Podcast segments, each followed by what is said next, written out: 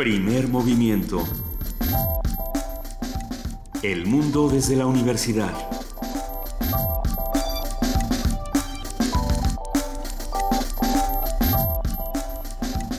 Muy buenos días, son las 7 de la mañana con 3 minutos de este 12 de diciembre de 2016. Estamos en Radio UNAM y esto es Primer Movimiento. Querida Luisa Iglesias. Querido Benito Taibo, queridos radioescuchas, muy buenos días. ¿Cómo les va? ¿Qué están haciendo? A las 7 de la mañana con 4 minutos, queridísima jefa de información, Juana Inés de ESA, muy buenos días. Buenos días a los dos. Benito, ¿tienes algo que contarnos? ¿Habrá algo que nos tengas que decir, Benito? Sí, con enorme gusto.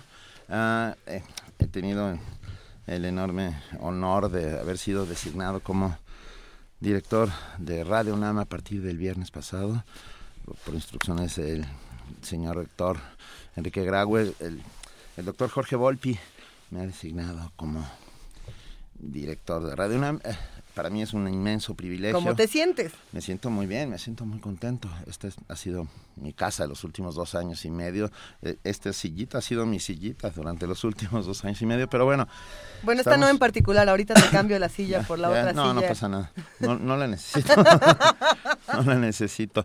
Ah, va- a ser, por supuesto, muy difícil ah, hacer las dos cosas.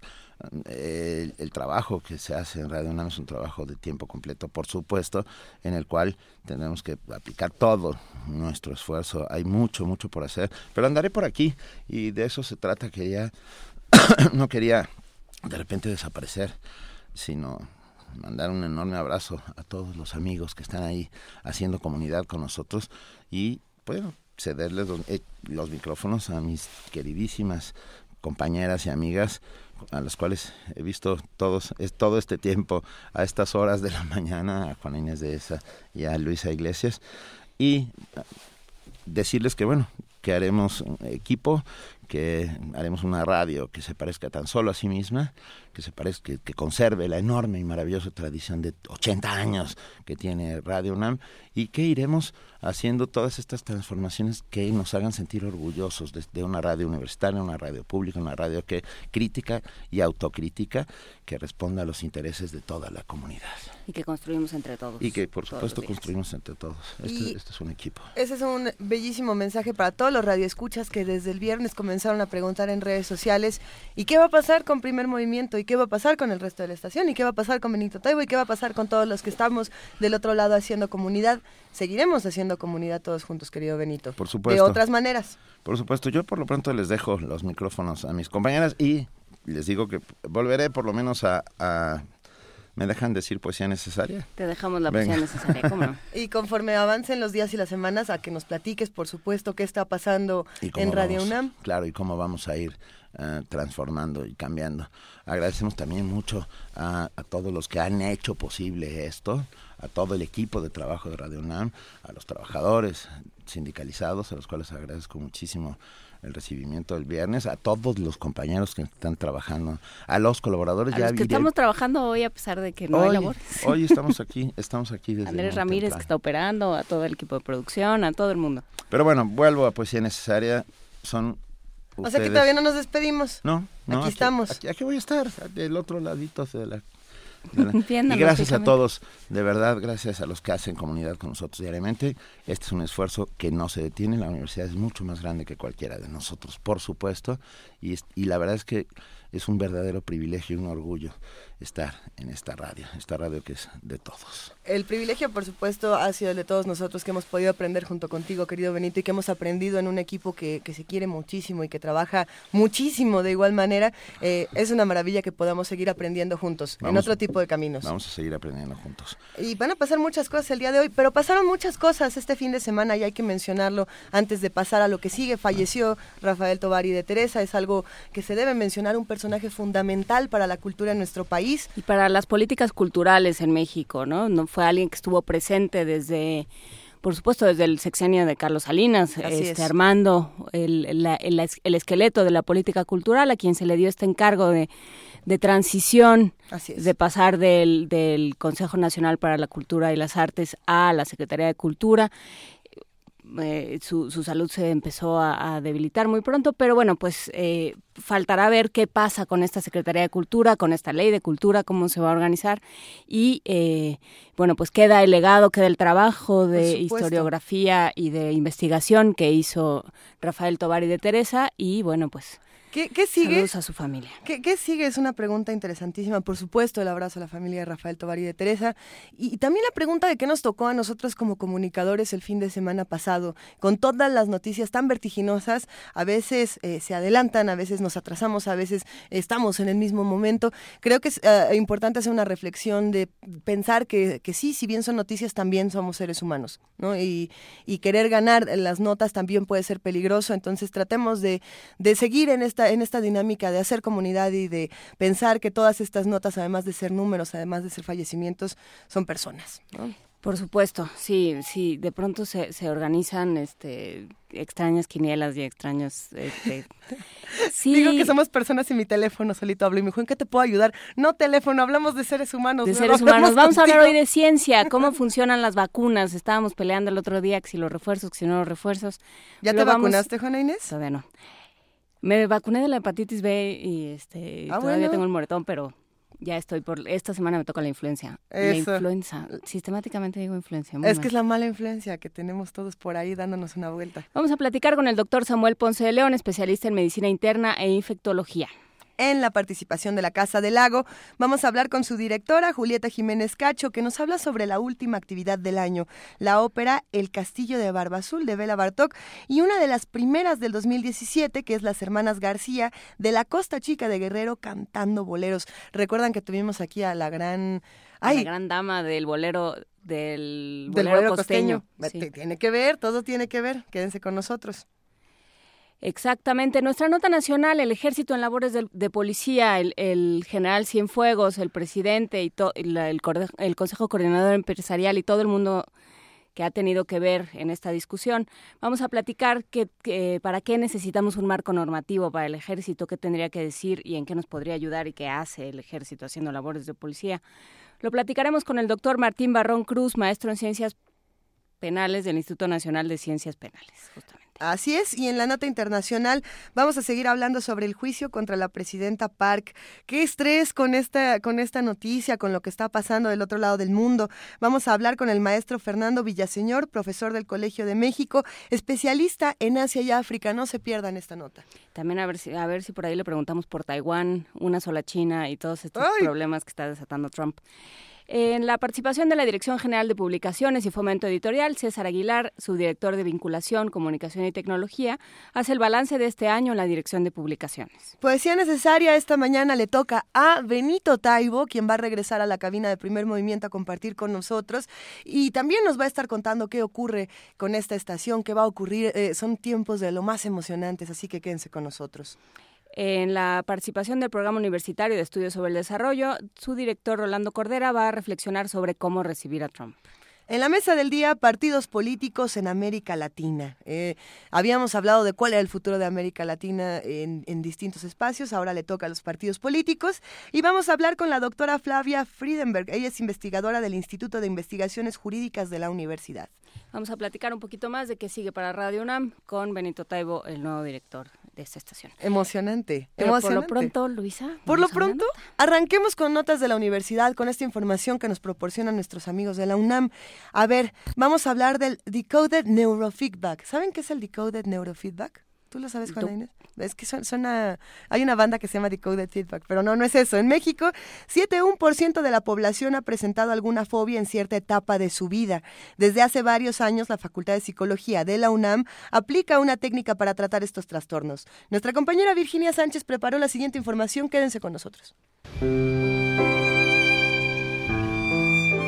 Hay objetos o situaciones que provocan fobia a muchas personas y van de las más comunes como a las arañas, las alturas y los lugares cerrados, hasta las más extrañas, como la blutofobia, que es el temor a bañarse o lavarse, la dendrofobia, a los árboles, o la isoptrofobia, que es el miedo a los espejos.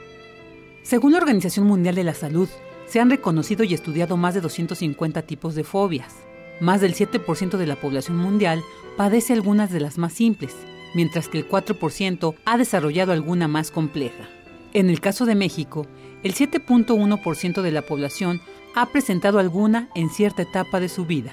Sin embargo, avances científicos de la UNAM han permitido desarrollar una técnica para tratar estos trastornos. Se trata del método denominado Decode Neurofeedback, que se aplica desde hace varios años en la UNAM. Es el doctor Héctor Lara Tapia, académico de la Facultad de Psicología, quien explica en qué consiste el tratamiento.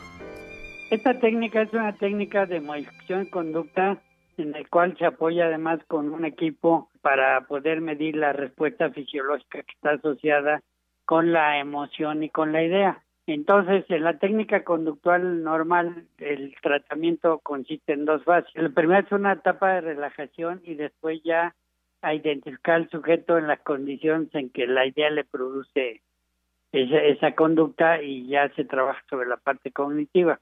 En el biofeedback lo que pasa es que además de todo esto, se ponen electrodos que miden toda la respuesta de la ansiedad, que son varios. Es un registro poligráfico que de hecho se parece al del polígrafo, el detector de mentiras, que mide puras variables vegetativas. Entonces mide la respuesta galvánica en la piel, que es la primera que se modifica con la ansiedad. Se mide el electrocardiograma y la temperatura distal y se puede medir eso y se ve en una pantalla inclusive.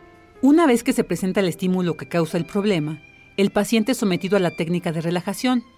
Se inicia entonces una etapa donde se registran las modificaciones fisiológicas para que él aprenda a controlar la situación. Esta técnica también se utiliza para tratar otros padecimientos.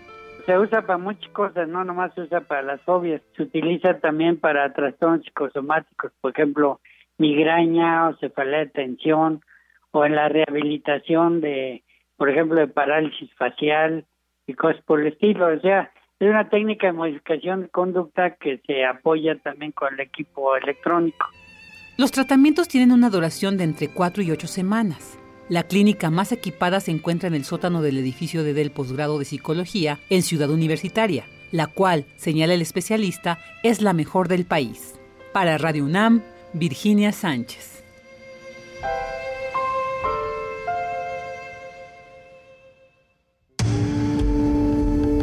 Primer movimiento. Clásicamente... Diverso. Siete de la mañana con seis minutos. ¿Qué pasó, Juana Inés? Es que hay niños que sí fueron a la escuela. Venturosamente algunos todavía tienen educación laica y no tienen puente el día de hoy. Y no tienen puente y fueron a la escuela y empiezan hoy su última semana de vacaciones. ¡La buena! Sí, saludos a todos los maestros, a todos los, sí. a todos los alumnos y a todos los padres de familia que ya ven, arañan verdaderamente las vacaciones y ya quieren que vengan. Me encontré ¿Te acuerdas de que habíamos hablado aquí alguna vez de la, lo que hizo Vince Guaraldi para musicalizar, el, el jazzista Vince Guaraldi para musicalizar ¿Sí? a Charlie Brown y a esta tira que se llama Peanuts, los dibujos animados? Fue ese momento donde todos nos pusimos a bailar descontroladamente en la cabina y en y, y además y afuera y así. Puede ser, pero dentro de dentro sí dice Frida que sí, Sí, dice sí Frida fue. nuestra productora ¿Ya que todo lo recuerda, que baila de nuevo. Entonces, existe esta película que se llama Feliz Navidad Charlie Brown y que tiene una banda Sí. sonora hecha por Vince Guaraldi. Entonces, de- dentro de esa banda sonora está esto que se llama Viene Navidad, me parece. Viene Navidad. Y que es para que para que empiecen esta última semana relajados y con gusto. Pues que venga Navidad, vamos a escucharla.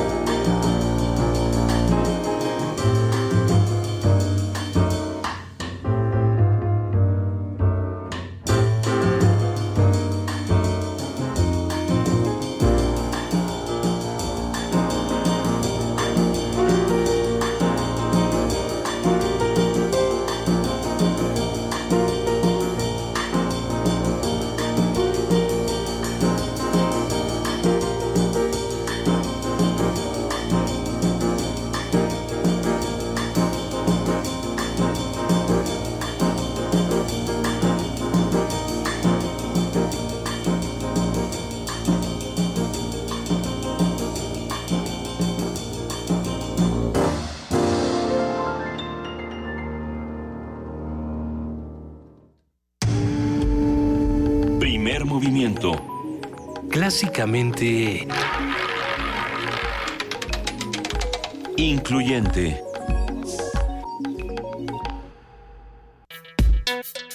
Lunes de Ciencia. Durante la lactancia, los bebés obtienen los nutrientes y anticuerpos de su madre que los protegen contra microbios y evitan que se enfermen.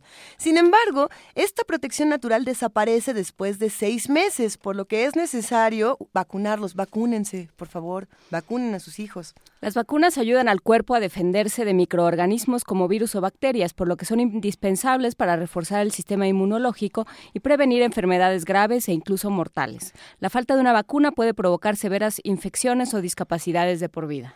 Existen cuatro tipos diferentes de vacunas y este es un momento de bellos trabalenguas. Ahí les va. Las vacunas de virus vivos como la triple viral, sarampión, paperas, rubiola o la vacuna contra la varicela y viruela. La vacuna muerta, inactivada y como ejemplo tenemos ahí la vacuna antigripal. Las vacunas toxoides como por ejemplo antidiftérica y antitetánica y las, las vacunas biosintéticas. En un ejemplo tenemos la vacuna conjugada, la Haemophilus influenzae tipo B. Conversaremos sobre el funcionamiento de las vacunas, su pertinencia, sus distintos tipos y el papel de los refuerzos con el doctor Samuel Ponce de León. Él es coordinador del Programa Universitario de Investigación en Salud de la UNAM, especialista en medicina interna e infectología, maestro en ciencias en epidemiología hospitalaria por la Universidad de Virginia en Charlottesville. Buenos días, doctor Samuel Ponce de León. Gracias por estar con nosotros. ¿Qué tal? Buenos días. Mucho gusto estar con ustedes, Juan Inés, Luisa. Un gusto escucharnos de nuevo, Samuel, eh, y sobre todo para hablar de un tema tan pertinente en, una semana como esta, donde las vacunas se tienen que poner. ¿Qué está pasando? ¿Cómo funciona una vacuna y por qué es tan importante eh, ponérsela en tiempos como estos? Bueno, eh, las vacunas funcionan estimulando el sistema de defensas del organismo. Mayoría de ellas estimulan la producción de anticuerpos que son capaces de controlar los procesos infecciosos. La vacuna lo que hace es semejar el proceso infeccioso natural, separando los efectos propiamente de la enfermedad y conservando nada más esta capacidad de estimular la respuesta en producción de anticuerpos. Eh, y así el organismo no sufre la enfermedad. Eh, ¿Por qué son importantes? Porque disminuye nuestro riesgo de enfermar y de morir de manera muy significativa. Es el desarrollo que ha tenido más impacto en mejorar la salud de los seres humanos. Al menos 3 millones de vidas se salvan anualmente como consecuencia de las vacunas. Ah, y un gran número de agentes infecciosos hoy son realmente evitables a través de la aplicación de estos eh, eh, biológicos. A ver, entonces, si yo, por ejemplo, voy a vacunar contra la polio, por ejemplo, lo que hago es estimular que se desarrollen los anticuerpos para ese virus en particular o para esa bacteria. ¿Es virus o bacteria? Eh, polio es eh, virus. Entonces, lo que hago es que existan en el organismo ya esos, esos anticuerpos. ¿Antes no existen? Antes no existen para, para que existan son muy, muy específicos. Entonces, para que existan tiene que ocurrir el proceso infeccioso. La vacuna lo que hace es simular este proceso infeccioso sin los daños que ocasiona la enfermedad. Entonces, se procesan los, las vacunas de manera en que se conserve esta capacidad de estimular el sistema inmunológico, evitando los eh, efectos adicionales, los efectos de la enfermedad. Hay, hay, quienes dicen que las vacunas no tienen efecto alguno, que eh, salen diciendo que las vacunas son como los papás, así como Santa Claus y los Reyes Magos. Eh, pero históricamente las vacunas... Son placebo? Que son placebos o que simplemente no tienen efecto alguno en, en la salud humana. Pero históricamente hay, hay, éxitos de las vacunas y hay triunfos que uno podría recordar. ¿Podríamos hacer una suerte de recuento, Samuel? Claro, eh, el primero eh, debería hacer referencia a la viruela, que era una enfermedad que asolaba a todas las regiones en el mundo. Fue un factor determinante para que los conquistadores españoles eh, lograran su cometido aquí en el continente americano. una enfermedad devastadora que producía lesiones muy importantes en todo el cuerpo y que se eliminó de la faz de la Tierra gracias a una exitosa campaña de vacunación. Ese es uno. El otro es la polio. Hace 50 años, poco más de 50 años, era común, extraordinariamente común tener epidemias anuales de polio que causaban la muerte en muchas ocasiones y en otras muchas también causaban graves déficits corporales. Hoy los niños ya no se tienen que preocupar por esto, los papás no, no sufren ante la llegada de alguna epidemia de polio porque la polio se ha controlado en diferentes regiones en el mundo, destacadamente en el continente americano, y así otras muchas enfermedades en donde se puede cuantificar cuántas infecciones se han evitado anualmente, pues de poliomielitis, de tosferina, de hepatitis B, de una gran diversidad de, enfermedades infecciosas que hoy no ocurren y que, insisto, eh, al menos se evitan 3 millones de muertes al año en el mundo por la utilización de vacunas. La cantidad de vidas de niños que se han salvado con el programa de inmunización recomendado globalmente es inmensa. Decenas de millones de vidas salvadas con un procedimiento que en términos generales es extraordinariamente seguro y eficaz. Eh, ¿Qué pasa con cuando se habla de refuerzos de las vacunas? Porque de ahí salió un poco esta conversación, doctor Ponce de León. Estábamos discutiendo si, la vacuna de la influenza. si ya nos habíamos puesto la vacuna de la influenza, si nos habíamos puesto los, refuerzos y para qué servían. Y entonces, ¿cómo, ¿cómo operan estos refuerzos? Bueno, lo que pasa es que para que la vacuna ah, sea eficiente, requiere de un nivel de anticuerpos que se tiene que alcanzar y en ocasiones no es suficiente con una sola dosis de la vacuna. Eh, el sistema se enfrenta a una nueva bacteria o virus, o en este caso a una nueva vacuna, y empieza a elaborar en un proceso que dura varios días la capacidad de ir elaborando estos anticuerpos. El refuerzo se da para estimular en una segunda ocasión eh, este proceso y que se produzcan más anticuerpos. Incluso hay ocasiones en que hay necesidad de un tercer refuerzo, es el caso de hepatitis B, por ejemplo, en donde se da un tercer refuerzo para mantener un alto nivel de anticuerpos y que permanezca así en el organismo durante muy largos periodos de tiempo. Pero, por ejemplo, eh, pensando precisamente en la vacuna de la influenza, eh, habemos quienes nos vacunamos en noviembre y en diciembre ya tenemos nuestro refuerzo y estamos, digamos, eh, en cierta medida protegidos de, de, algunas, de algunos asuntos. Pero, ¿qué pasa si el resto de la comunidad no se pone la, la, vacuna o en algún caso se pone la primera pero no se pone el refuerzo? ¿Qué le ocurre a una comunidad que no se vacuna junta? Bueno, e, en el caso de influenza, eh, estrictamente, se requiere una sola vacuna eh, eh, para los adultos en el periodo estacional. No se requiere un refuerzo cuatro semanas después, es una sola dosis. en el caso de influenza, en otros casos sí se requieren refuerzos, pero vuelvo a influenza. Influenza se tiene que aplicar anualmente. El caso es particular porque los anticuerpos que son muy específicos para los virus que van a circular en esta temporada van disminuyendo a lo largo de los meses y después de seis, ocho meses los niveles ya han decaído y se requiere volver a vacunar en esta ocasión contra los virus que se suponga que van a circular en la nueva temporada. No son refuerzos estrictamente ah. porque son diferentes eh, virus los que se supone que van a, tener que reforzarse. En el caso de otras vacunas, en donde sí son refuerzos, por ejemplo, sarampión, se aplica a partir de los nueve meses de la vida. Eh, y al cabo de los años puede ir disminuyendo y se pueden requerir por lo menos dos o tres refuerzos, el último antes de la adolescencia o un poco más allá, para mantener altos niveles de anticuerpos. Eh, y así podríamos ir enumerando diferentes vacunas, pero son situaciones diferentes. Por ejemplo, hoy sabemos que la vacunación para fiebre amarilla requiere una sola dosis y no se vuelve a requerir a lo largo de, la vida. En cambio, por ejemplo, sarampión, volviendo al caso, posiblemente se aplique el esquema de inmunización en la infancia, que son tres dosis, pero quizás se tenga que poner un refuerzo en la adolescencia, a los 16, 18 años, que ha disminuido.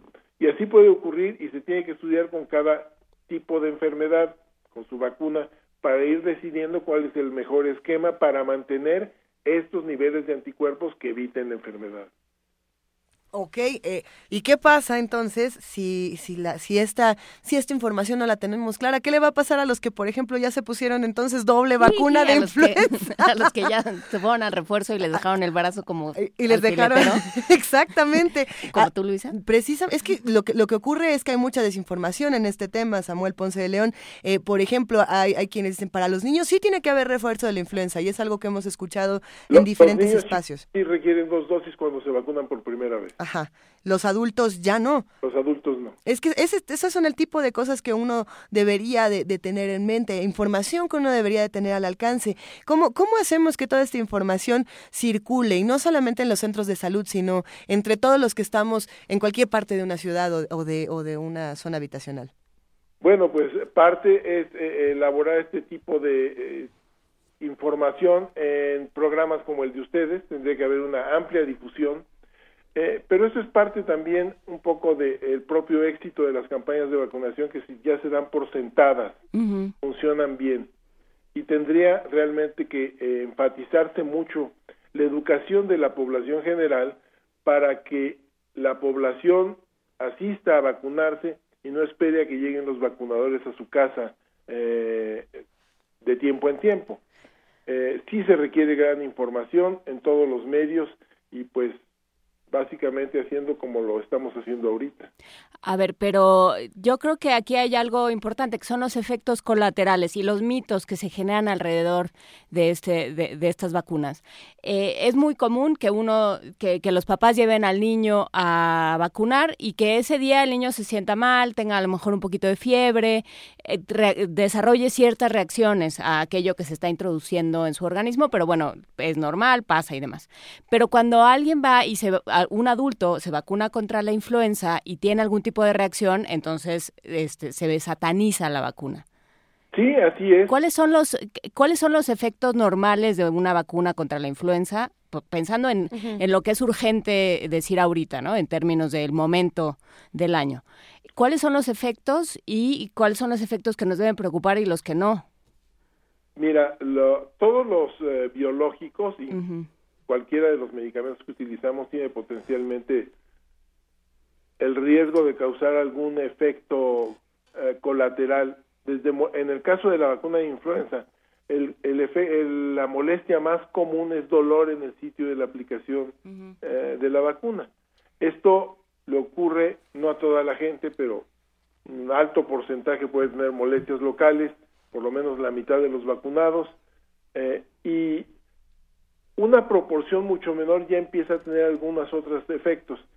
Como se está asemejando un proceso infeccioso, lo que el cuerpo puede manifestar en ocasiones es precisamente una reacción de como si se hubiera infectado en una proporción mucho menor. Entonces puede tener, además del dolor local, malestar general, un poco de dolores musculares, puede ocurrir dolor de cabeza pueden llegar a tener fiebre con escalofríos. Esto se controla con un par de eh, comprimidos de algún analgésico antiinflamatorio eh, y hasta ahí, esto es en el 99.5% de los casos. Algunos otros pueden desarrollar alguna otra complicación que es diversa y es extraordinariamente rara, eh, pero en el concepto más general, eh, las vacunas son extraordinariamente seguras. Cuando decimos que eh, es el 99.5%, hay un rango en donde puede haber efectivamente algunas complicaciones, pero se vacuna tanta gente, tantos millones de personas, eh, y ocurren evidentemente accidentes, enfermedades, infartos al miocardio, etcétera, en esta gran población, eh, que de repente esto se confunde como que pudiera ser un efecto de la vacuna. Pero en el gran volumen de la aplicación de vacunas, el beneficio es inmenso en relación al potencial riesgo. Algo que ocurre también es que, como le señalaba, la respuesta a la vacuna no es inmediata. No se pone uno la vacuna y queda uno inmune ahí. Tiene que pasar un periodo de por lo menos dos a tres semanas para que los anticuerpos se produzcan y sean capaces de evitar la infección. En ese periodo, alguien que se vacunó y tiene tres días después una gripa fuerte, va a pensar es que me dio por la vacuna. No, se dio porque le iba a dar, y estaba en evolución, ya tenía molestias y, la vacuna no ha tenido el tiempo suficiente para generar los anticuerpos para prevenir la infección. Ok, entonces no es cosa de ponerse la vacuna y luego ir a chupar el barandal de un camión sintiéndose inmune a todo. es que eso sucede. algo que, que, vale la pena enfatizar es que efectivamente hay una historia de mitos alrededor de las vacunas. Así es. Que no tiene ningún fundamento.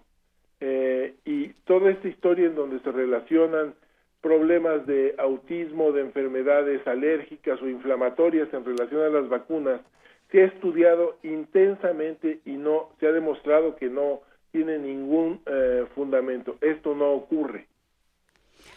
Sí, bueno, eso ya se, ha discutido mucho y se tiene que seguir discutiendo porque siguen ahí los mitos. Hay muchos comentarios en, redes sociales que vamos a compartir eh, para todos los que nos están escuchando. Hay, también muchas vacunas que, han tenido una serie de controversias a lo largo de los años y, por ejemplo, podríamos hablar del caso de la vacuna contra el virus del papiloma, eh, así como eh, que esta es para niñas, si no me equivoco, así como otras que han dicho que producen daños a las comunidades, pero también esto entra en la categoría categoría de los mitos o qué ha pasado con estas vacunas, Samuel Ponce de León? Bueno, eh, desde luego hay una gran desinformación, específicamente hablando de la vacuna del virus de papiloma humano. Es una gran vacuna, es la segunda vacuna que tenemos para evitar cáncer. La primera fue la de hepatitis B. Este que se puede aplicar eh, efectivamente eh, el esquema nacional indica vacunar a las niñas de, de, 11 años. Se pueden vacunar también los niños. Eh, lo ideal es vacunarse muy temprano en la vida, antes de iniciar la, la, vida sexual, para ah, tener realmente el mayor eh, rango de protección, estar con los anticuerpos listos cuando uno se vaya a enfrentar a, la infección propiamente. Y, y, ha habido informaciones de diversas regiones del mundo en relación a algunas complicaciones de las vacunas. Nuevamente, estamos hablando de casos esporádicos en la aplicación de millones de dosis. Y hay situaciones en donde alguna eh, estructura genética de algún grupo de población puede favorecer que existan eh, eh, riesgos de toxicidad. Esto se tiene que ir determinando como se va construyendo la experiencia pero eh, evidentemente actualmente una de las primeras causas de muerte por cáncer en las mujeres en México es precisamente el cáncer cervicuterino.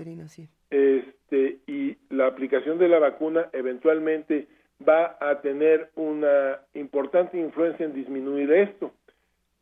Puede haber alguna persona alérgica, lo puede haber, son realmente eh, riesgos muy menores en relación a los inmensos beneficios.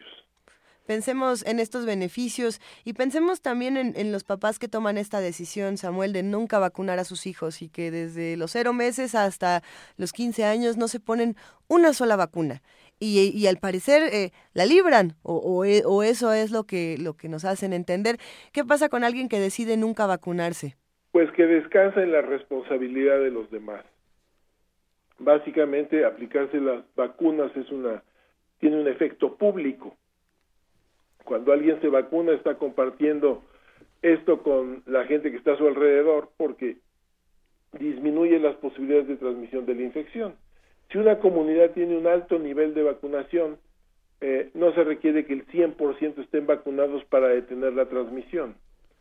Eh, entonces la gente que decide no vacunar a sus hijos descansa en que los demás estén vacunados.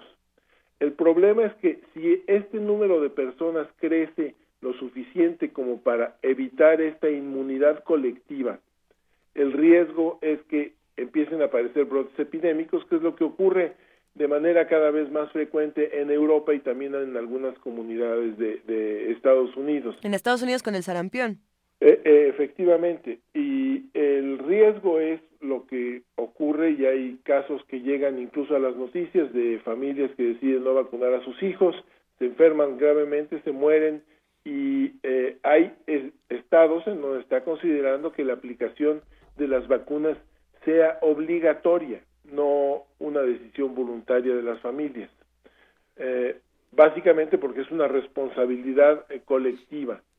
Hay niños que no se pueden vacunar porque tienen enfermedades graves, debilitantes, están en tratamiento de cáncer, tienen alguna inmunodeficiencia congénita, etcétera, que para que no se infecten, pues sí requieren que su comunidad esté eh, protegida para que no haya transmisión de la infección de influenza, polio, hemófilus, neumococo, etcétera. Eh, pero si no lo está, pues su riesgo será inmenso. Pues eh, queda, queda hecha la invitación. Muchísimas gracias, doctor Samuel Ponce de León. ¿Dónde debe uno vacunarse? Pues en los centros de salud, desde luego, en las instalaciones de eh, las instituciones de seguridad social, el Instituto Mexicano del Seguro Social, el ISTE, eh, el, la institución que le corresponda a cada quien. Pero uh, desde luego hay muchos sitios de vacunación actualmente de influenza abiertos, incluso en algunos centros comerciales, eh, en donde se presenta la oportunidad, no hay que dejarla ir, hay que vacunarse en ese momento y no decir, no, no me espero a la próxima semana porque voy a tener una fiesta esta este fin. Entonces, no, hay que vacunarse el mismo día. Lo que yo he escuchado muchísimo es gente que dice, yo no me vacuno aquí en el centro de salud ahorita, me vacuno después en, en mi hospital privado porque ahí son mejor las vacunas que en el centro de salud. ¿Hay vacunas mejores que otras o son todas iguales? Bueno, eh, yo en México eh, las vacunas tienen una garantía realmente perfectamente bien eh, analizada y eh, estudiada, bien fundamentada. Son vacunas seguras las que distribuye el sector público y, y de hecho yo diría en términos generales que la distribución de vacunas por el sector público en las instituciones públicas tiene una red de frío que garantiza que las vacunas estén en óptimas condiciones no siempre ocurre esto en los consultorios privados porque evidentemente no tienen las condiciones para garantizar una cadena fría como lo puede garantizar una institución. Me refiero específicamente a que pueden tener en un refrigerador, que es un refrigerador pequeño tipo casero, que no tiene un respaldo si se va la energía, que no tiene un registro de temperatura para checar que no haya ha habido ningún problema con la vacuna durante su conservación, como un ejemplo nada más. Como un ejemplo, y además las vacunas en los centros de salud no cuestan, ¿no? Que, que esa es una de las grandes virtudes. Eh, doctor Samuel Ponce en impuestos, pero ya, pero ya las, pagamos. Sí. Si ya las pagamos, vamos a usarlas. Muchísimas gracias, doctor Samuel Ponce de León. Te mandamos un gran abrazo, como siempre. E, e igualmente, muchas gracias y saludos a todos. Gracias, doctor Ponce de León. Vamos a escuchar Freidele con Golem.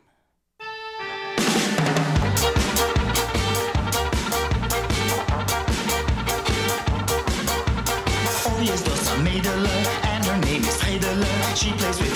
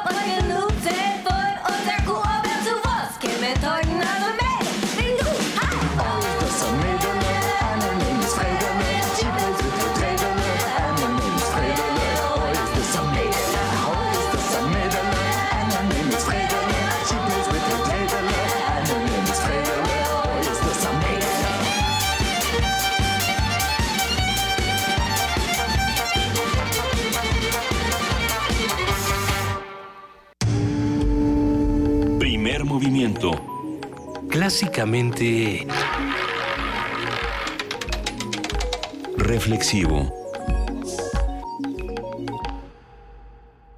Son las 7 de la mañana con 47 minutos y estábamos discutiendo aquí en primer movimiento quién ya se vacunó contra la influenza aquí en la cabina y todos ya levantaron la mano y quiero felicitarlos.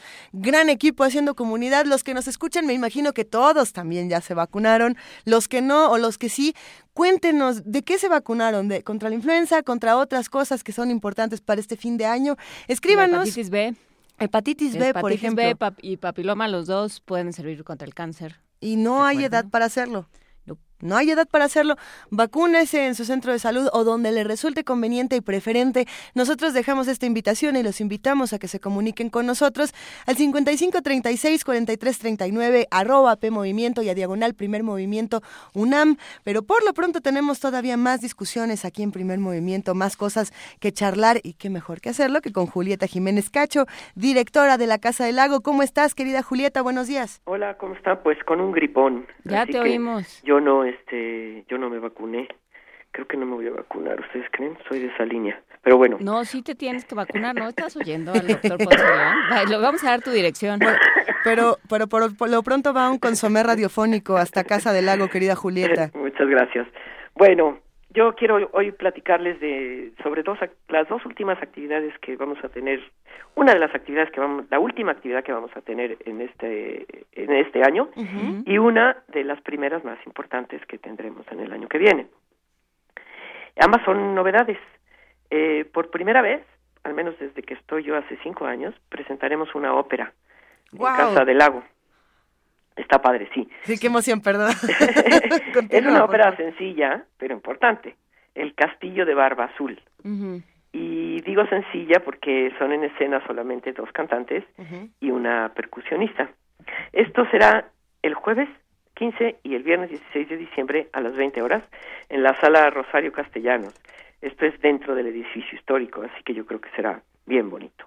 Si, no, si no me equivoco, Julieta, pero puedo equivocarme, esta es una de las pocas óperas húngaras que, que eso era algo de, de, que solamente tenían dos cantantes. Exactamente. No, hombre. es, es, sí, es una, es una ópera de Bela Bartok en la música y el libreto es de Bela Balaz. Eh, eh, de, de principios del siglo XX. Lo presenta Ópera Anónima, que es una compañía de ópera independiente formada por profesionales de la música, jóvenes, y de las artes escénicas que se constituyó muy recientemente. Su trabajo está encaminado al desarrollo de propuestas escénicas experimentales, que es de las cosas que nos gusta presentar en Casa del Lago, y presentan temas sobre el acontecer humano. Eh, los montajes tienen un lenguaje y estilo propios, ofrecen un discurso con sentido en la sociedad actual. El Castillo de Barba Azul es, como decíamos, de dos húngaros y fue escrita y compuesta a principios del siglo XX. La ópera se estrenó en 1913 en Budapest y como sucede frecuentemente con las obras vanguardistas fue un fracaso. Pero cinco años después la presentaron en la Royal Opera House de Budapest y fue un éxito. El Castillo de Barba Azul es un acontecimiento que retrata el conflicto espiritual de dos personas, que explora algo muy profundo, la soledad del ser humano. Se plantea que la pasión amorosa que atrae a un hombre hacia una mujer inevitablemente va a destruirse por cualquiera de los múltiples fantasmas que la unión amorosa desarrolla, los celos, el egoísmo, la mezquindad y los temores. Dicen que inevitablemente, yo creo que no inevitablemente, pero bueno, los cantantes son jóvenes que han obtenido ya importantes premios, son Diana Arón, es la soprano, y Enrique Ángel es un barítono, y se presentan también con Griselda Ashari en las percusiones como comentaba, jueves 15 y viernes 16 de diciembre, porque después cerramos el recinto para llevar a cabo una serie de trabajos de mantenimiento. En esta ocasión, por ejemplo, daremos mantenimiento a los 417 árboles de los jardines. Bueno, y después, para el sábado 21 de enero, ya en el año que viene, tendremos un muy bonito concierto de boleros, cantados por dos jovencitas de 15 y 16 años que vendrán de Ometepec Guerrero, de la Costa Chica. Eh, la disquera Discos Corazón las descubrió, descubrió y produjo el disco titulado Que sepan todos, las hermanas García, que contiene 15 canciones. Eh, de la Costa Chica, que es la tierra natal de Álvaro Carrillo, llegan estas chicas con unas voces extraordinarias. Entienden y gozan el bolero viejo y el nuevo. Laura y Cecilia García, Celia, perdón. Sí. Celia García siguen la tradición de las hermanas Núñez, de las Águila y otros duetos con un sabor añejo que es al mismo tiempo nuevo. Tienen una voz extraordinaria. Se pueden escuchar en, en YouTube, se pueden buscar y para que se hagan una idea de qué voces tan maravillosas. Se pueden escuchar aquí en primer movimiento porque en, en cuanto te despidamos, Julieta, vamos a poner un ah. bolero de ellas, vamos a escuchar como un lunar con las hermanas García. Pero cuéntanos, ¿se hace mantenimiento a la Casa del Lago? ¿Se, se mantiene cerrada para, para que esté bien este recinto que es de todos nosotros? Ay, por supuesto, por supuesto. Ya los árboles no no se les había hecho nada durante varios años. Y bueno, pues sí requieren un, trabajo de poda importante, incluso unos cuantos derribos de árboles que se han muerto, eh, desgraciadamente, pero, pero bueno, pues eso se tiene que hacer, así que tenemos que cerrar la Casa del Lago para, para este tipo de trabajo. Será un, verdadero placer asistir precisamente a la última función de Casa del Lago y a la primera, que no nos las debemos perder ninguna de las dos. Toda la información, querida Julieta, la vamos a compartir en nuestras redes sociales. Vania Nuche ya la, subió, por supuesto. Y yo me quedo pensando que este año terminó con muchas melancolías y qué mejor que empezar con boleros para que se nos calmen un poquito o, o se nos muevan todavía más. Pues sí, pues sí. Oigan, yo quiero terminar comentando sobre el nombramiento del nuevo coordinador de difusión cultural, Jorge Volpi, quien en la rueda de prensa informó sobre su planteamiento y eh, marcó tres ejes, ¿no? Y uno, uno de ellos fue el tomar en cuenta a través de las presentaciones artísticas y todos los trabajos que desarrollaremos, desarrollemos en los en, en las dependencias de, de esta coordinación temas políticos y sociales de interés en el país para no soslayar la, las problemáticas en las que vivimos. Por Así supuesto. que, pues en eso tengo yo mucho interés en seguir trabajando. Por supuesto, sabemos que trabajas en ello y que eso ocupa también buena parte del tiempo y de la cartelera de Casa del Lago. Y te lo agradecemos, Julieta Jiménez Cacho, que te mejores, vacúnate. Cuando estés mejor, vacúnate. Vamos juntas, Julieta. Bueno, órale, pues tú tampoco estás vacunada, entonces, ¿eh? No, sí, pero al parecer yo me pongo dos, tres, diez. Yo ya no entiendo esto de los refuerzos, fue bueno, paradójico. Ves, ves, ves. Mejórate, Julieta, y muchísimas gracias y buen año para ti. Gracias a ustedes, igual para ustedes. Un abrazo. Hasta luego. Bye. Vamos a escuchar como un lunar con las hermanas García.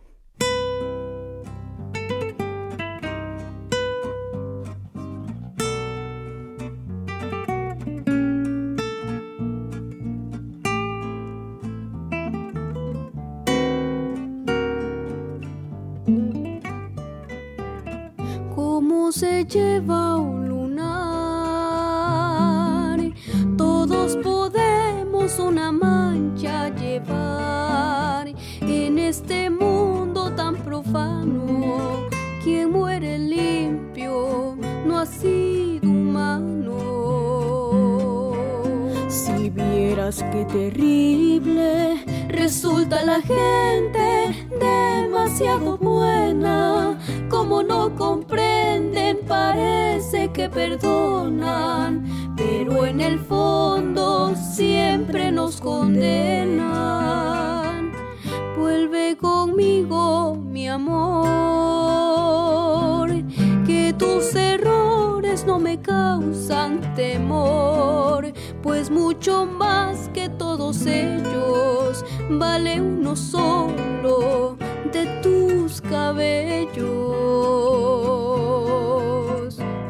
Como eres, así yo te quiero, por eso ya ves al sentir tu mirada doy espaldas al mundo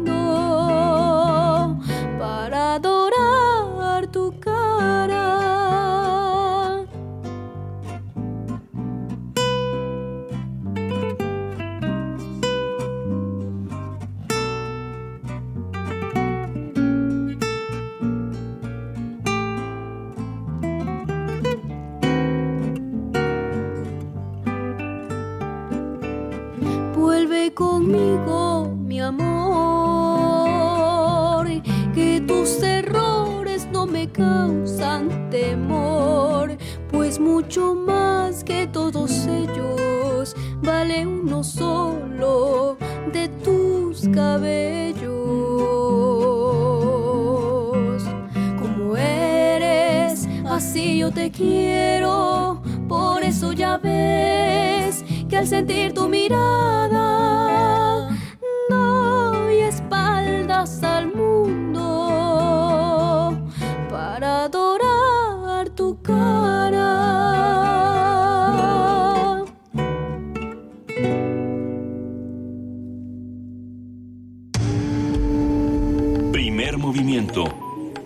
Clásicamente Universitario. Y por si usted había estado alejado de esta radio y de diferentes medios de comunicación durante todo el fin de semana, eh, Volpi, el coordinador de difusión cultural de la UNAM, Jorge Volpi, presentó a Benito Taibo y Armando Casas como nuevos directores de Radio UNAM y de TV UNAM, respectivamente. Nuestro compañero Antonio Quijano, a quien le mandamos un saludo, nos amplía la información. Jorge Volpi, coordinador de difusión cultural de la UNAM, presentó al escritor Benito Taibo como nuevo director de Radio UNAM, mientras que el cineasta Armando Casas fue nombrado director de TV UNAM.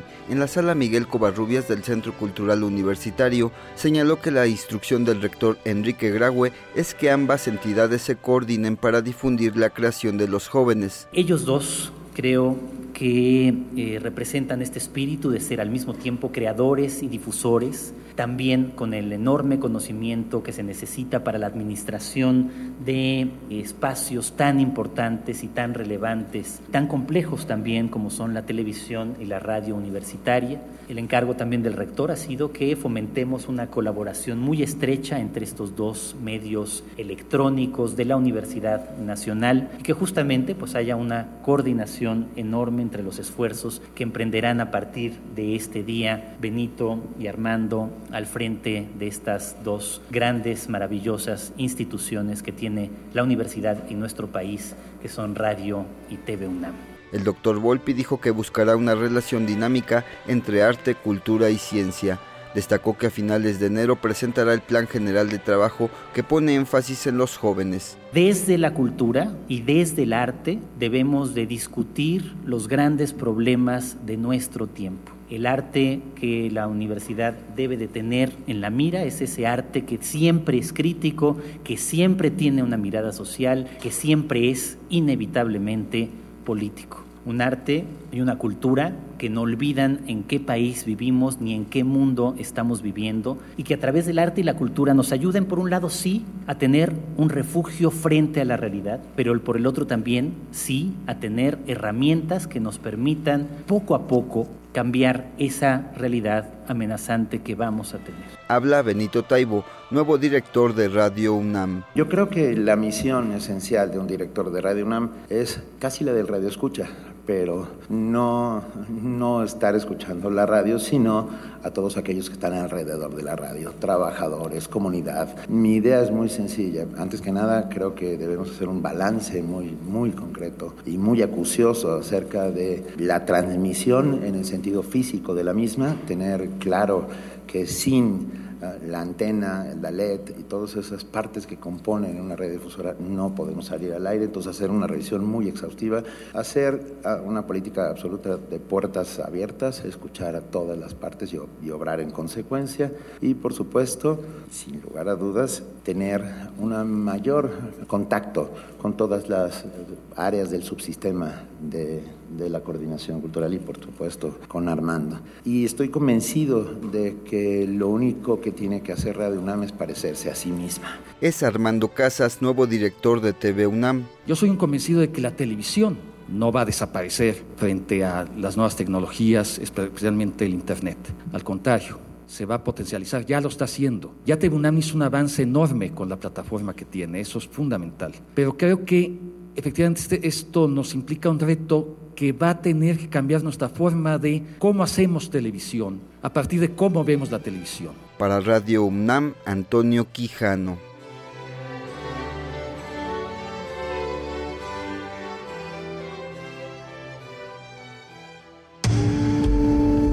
Primer movimiento.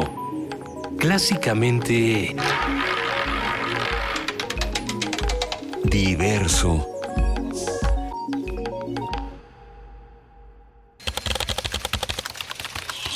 Informativo.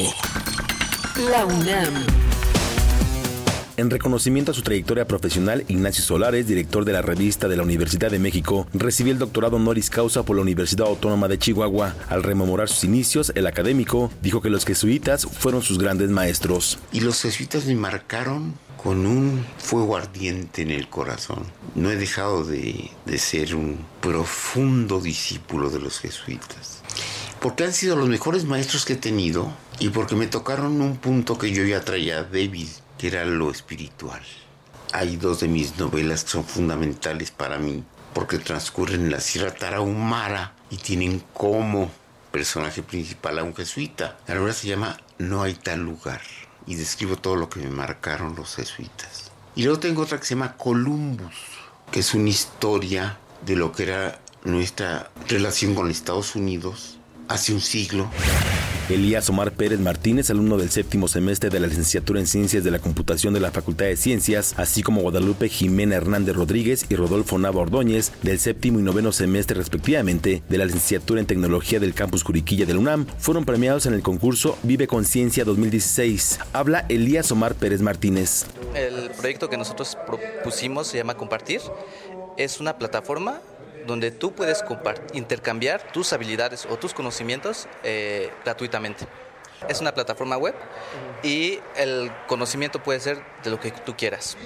Es decir, digamos, si tú eres experto en algo, tú puedes ofrecer tus conocimientos, a cambio recibes monedas virtuales por las cuales tú también puedes intercambiarlos con otras personas.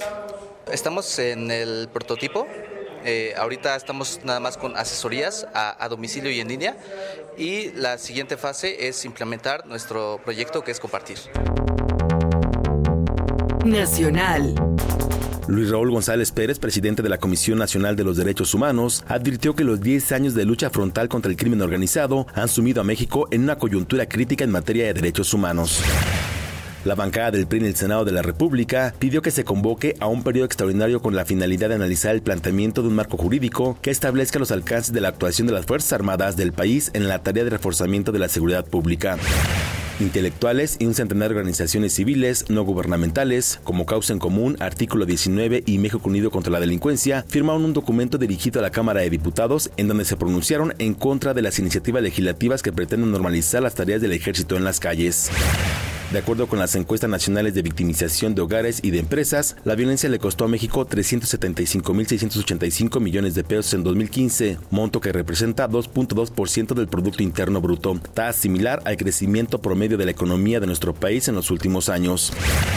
El exgobernador periodista César Duarte endeudó al estado de Chihuahua con 48 mil millones de pesos. Para pagar la deuda, las principales fuentes de ingreso del gobierno del estado están comprometidas parcial o totalmente hasta el año 2044. La Arquidiócesis Primada de México calificó como escandaloso los bonos secretos de fin de año de diputados y senadores, así como de otros órganos de gobierno, por lo que llamó a replantear el servicio público y a revisar las condiciones de distribución de la riqueza. El fiscal general de Quintana Roo, Carlos Álvarez Escalera, presentó el viernes pasado su renuncia al cargo tras argumentar asuntos personales a través de una carta enviada al legislativo de la entidad. Roxana Campos Miranda será la encargada del despacho de la fiscalía. Economía y finanzas. La Organización de Países Exportadores de Petróleo y otros países productores de petróleo fuera del grupo, incluyendo Rusia y México, alcanzaron el sábado su primer acuerdo global desde 2001 para recortar en conjunto el bombeo de crudo y aliviar el exceso de oferta que ha mantenido bajo los precios del barril durante dos años. Internacional. Nicolás Maduro, presidente de Venezuela, anunció que dejarán de circular los billetes de 100 bolívares en su país. Explíquele bien a nuestro pueblo lo que van a ser los mecanismos la necesidad de esta medida y yo pido todo el apoyo del pueblo de Venezuela a todas las decisiones que estamos tomando en función de golpear las mafias y defender el derecho que tenemos al crecimiento, a la estabilidad y a la tranquilidad económica de nuestro pueblo. Hasta aquí el corte, en hora más información. Radio UNAM, clásicamente informativa. Abrir puertas. Perder el miedo. Abrazar lo nuevo. Aprender. Especializarte. Basta que quieras dar el paso. Atrévete con los cursos y diplomados que la UNAM tiene para ti. Ingresa a docencia.tic.unam.mx y lánzate a una nueva aventura que cambiará tu vida. Vive plenamente tu vida digital. Dirección General de Cómputo y de Tecnologías de Información y Comunicación, UNAM. Gente, estamos en el programa Activa tu Paisano y tenemos una llamada muy especial. Hola, ¿cómo te llamas? Lupita. ¡Eso, mi raza! Y en la otra línea, ¿a quién Toño. tenemos? ¡Hey, Lupita! ¡Ándale pues! ¿Qué quiere decirle? ¿Te acuerdas que me dijiste que ya te llegó tu INE? Pues ya la activaste. Tienes que hacerlo para poder votar. Hazlo por internet, nada más con el folio y tu fecha de nacimiento. Es bien fácil. Si tienes familiares y amistades en el extranjero, recuérdales activarla en INE.mx. Su participación también cuenta en México. El luchador por la paz y el entendimiento a través del arte. El hombre que hizo de sus trazos un arma para confrontar la barbarie. Por primera vez en México, una retrospectiva del artista alemán, Otto Dix, Violencia y Pasión. Visita la exposición en el Museo Nacional de Arte, Tacuba 8, Centro Histórico, en la Ciudad de México, hasta el 15 de enero de 2017. Secretaría de Cultura, Gobierno de la República. En un mundo desigual e intolerante, ¿cuál es la línea que nos separa del otro? Sin margen. Borramos fronteras. Acompaña a Luisa Iglesias y conoce los ecos de la diversidad social. Todos los jueves a las 12 del día por el 96.1 de FM. Radio UNAM.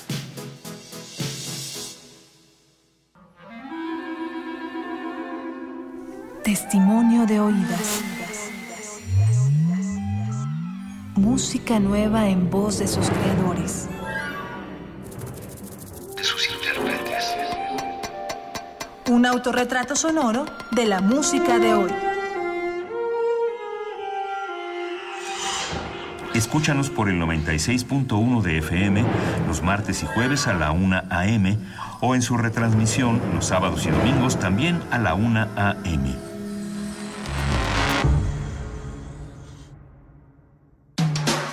Búscanos en redes sociales, en Facebook como Primer Movimiento UNAM y en Twitter como P Movimiento o escríbenos un correo a primermovimientounam@gmail.com. Hagamos comunidad. Eso es, son las 8 de la mañana con 9 minutos y estamos en la segunda hora de primer movimiento. Juana Inés de esa y Luisa Iglesias. Exactamente, no hemos dicho que ya tenemos designados a los, a los integrantes de nuestra pastorela. Ya los tenemos a todos. Ya los tenemos a todos. Llegaron, eh, muchísimas gracias a todos los que enviaron. Llegaron más de 50 eh, propuestas para, para integrar este elenco. 54 me dice Frida Saldívar. Así es que, pues muchísimas gracias. Ya quienes, quienes obtuvieron un papel, ya recibieron un correo electrónico durante esta semana, durante este fin de semana. Por favor, si no pueden participar, avísenos para ir para ir poniendo a alguien más y así que no se quede el lugar vacío. Lo que, lo que es cierto es que nos dio tantísimo gusto haber escuchado todas las propuestas. Gracias porque nos hicieron una tarde maravillosa eh, de risas, de análisis, de algarabías. Estaría buenísimo hacer más adelante una pastorela con muchos más personajes donde realmente todos pudiéramos participar. No se puede porque el espacio de la sala No, pero Julián podemos Carrillo poner Turandot. Ese sí tiene muchísimos personajes. muy muy este muy llena de todo. Pero cómo le haríamos? Es que es el problema de, de la radio y de Bueno, la imaginación. pedimos, pedimos un estadio. Pedimos... En México 68. ¿Por qué por no? ejemplo. ¿Por qué no? Pero realmente un agradecimiento a todos los que hacen comunidad con nosotros y se divirtieron con este ejercicio de la pastorela. Eh, síganos mandando postales sonoras a primermovimientounam.gmail.com. Síganos mandando mensajes al 55 36 43 39 arroba P Movimiento o a diagonal Primer Movimiento UNAM. Nos han mandado muchísimos comentarios, muchos felicitando, por supuesto, a Benito Taibo. Ustedes no lo saben, pero él nos está viendo del otro lado de, de la cabina y nos saluda. Así que bueno, tenemos todavía mucho de qué hablar. Quédense con nosotros porque se avecina vertiginosamente la nota nacional. Ahí viene. Nota Nacional. Salvador Cienfuegos Cepeda, secretario de la Defensa Nacional, declaró que urge aprobar un marco legal que regule la actuación del ejército en las calles y que define en qué momento deben participar las Fuerzas Armadas para cumplir qué tarea, en qué territorio y por cuánto tiempo. Una ley cuya promulgación, dijo, debería estar impulsando la Secretaría de Gobernación. Cienfuegos señaló que las Fuerzas Armadas enfrentan una situación de incertidumbre y están desempeñando funciones que no les corresponden debido a que los cuerpos policíacos locales son incapaces de hacerlo. Cito, no nos sentimos a gusto. Ninguno de los que estamos con ustedes aquí estudiamos para perseguir delincuentes. Esto es lo que dice. Nuestra idea, nuestra función es otra y se está desnaturalizando. La palabra desnaturalizar es, es, muy interesante en este caso. Continúa. Hoy leí una noticia que es el colmo de las cosas. Dice, soldados cuidando escuelas. Ahí se las dejo, advirtió. Hoy hablaremos sobre la labor del ejército y sobre todas estas cosas, si la seguridad debe depender de la Secretaría de Gobernación, si debe depender de, eh, de, la Secretaría de la Defensa o eh, cómo, cómo está organizado nuestro marco y cómo tendría que, que modificarse con el doctor Martín Barrón Cruz, maestro en Ciencias Penales del Instituto Nacional de Ciencias Penales, el INACIPE. Él es especialista en criminología, victimología, seguridad pública, seguridad nacional, sistemas de control social del delito, delincuencia, crimen organizado y narcotráfico. Buenos días, maestro. Doctor Martín Barrón, muchas gracias por estar con nosotros. Eh, muy buenos días, gusto en saludarlas. A ver, eh, ¿qué, ¿Qué pasa con estas declaraciones de Cienfuegos y con todo lo que han despertado? ¿Qué hay atrás y qué, qué sucede a partir de ellas? Bueno, me parece que las eh, declaraciones del general Cienfuegos son adecuadas. Yo desde hace muchos años vengo insistiendo que eh, el ejército no debería estar en las calles de nuestro país haciendo labores policiales. El problema no surge solo con el presidente Calderón porque tenemos una memoria muy corta históricamente hablando. El problema es que surgió la participación de las Fuerzas Armadas hace 20 años, cuando el presidente Ernesto Cedillo, eh, digamos, crea el Sistema Nacional de Seguridad Pública y ahí es donde se empieza la participación activa de las Fuerzas Armadas. Es más, hubo cinco tesis jurisprudenciales emitidas por la Suprema Corte de Justicia de la Nación donde se avala la participación de las Fuerzas Armadas. Sin embargo, el problema es precisamente lo que está diciendo el general Cienfuegos, que no marcaron el tiempo que iba a durar la participación de las Fuerzas Armadas en actividades de seguridad pública. Por lo tanto, desde hace 20 años, el ejército y la Armada vienen participando porque la Suprema Corte avaló que era cierto que era posible esta situación. Sin embargo, contraviniendo el artículo 129 constitucional. El 129 constitucional dice que en tiempos de paz las Fuerzas Armadas no podrán realizar otra función más que la que tenga eh, estricta conexión con la disciplina militar. Entonces, aquí hay un problema bastante grave porque se está violando inclusive el 129 constitucional. Entonces, llevamos 20 años en un problema bastante severo. Y la otra parte que dice el general Cienfuegos, si tiene razón, porque eh, yo lo, lo sé de primera mano, porque a mí me toca incluso participar en ciertas actividades docentes con los militares que desconocen absolutamente y completamente el marco jurídico de la seguridad pública. Es decir, eh, los, los soldados, los militares rangos, eh, jerarquías, no conocen el marco jurídico de la seguridad pública. Es decir, que ellos aplican el marco jurídico militar. Y ahí tenemos un problema. Por eso es lo que él dice, de que ellos fueron preparados para la guerra, no para actividades policiales. Y esa es una diferencia enorme. El militar está dedicado para matar. El policía no necesariamente, porque el policía tiene que hacer un trabajo para detener a un ciudadano que ha transgredido la ley y llevarlo a juicio. El militar no. Y es más, el gran problema es que los militares en este país obedecen al político por excelencia, que es el presidente de la República. Por lo tanto, aquí tenemos un problema porque los militares en este país no tienen misiones constitucionales. Ellos se amparan en una ley orgánica donde dice que tienen que hacer actividades de seguridad exterior y seguridad interior. El problema es que esa seguridad interior tampoco les tocaría. ¿Por qué razón? Porque en la Constitución establece que debería de existir, y no existe, una Guardia Nacional por cada estado de la República. Y no existe. Y la encargada de estas actividades de seguridad interior es esa Guardia Nacional. Entonces tenemos un, un gran problema porque además nuestra Cámara de Diputados, nuestros senadores, en la Constitución dice que tendrían que haber emitido desde hace casi 100 años, ojo, ¿eh? 100 años, una ley orgánica para la Guardia Nacional. Y la Cámara de Diputados no ha podido emitir una ley en 100 años. Ok, entonces podemos pensar en 100 años y podemos pensar en los últimos 20. 20 y en los últimos 10. En los últimos 10. Y, y entonces el problema es que los militares están haciendo cosas que no deben. Y de todas maneras, al interior de la propia Secretaría, la voz del general Cienfuegos es una voz de un bando que dice que ya están cansados, que si bien este han hecho cosas, han conseguido también con esta lucha al narcotráfico obtener recursos, equipo eh, y otra serie de situaciones, pero esa no es la actividad. Esa es, un, esa es una tendencia, ¿no?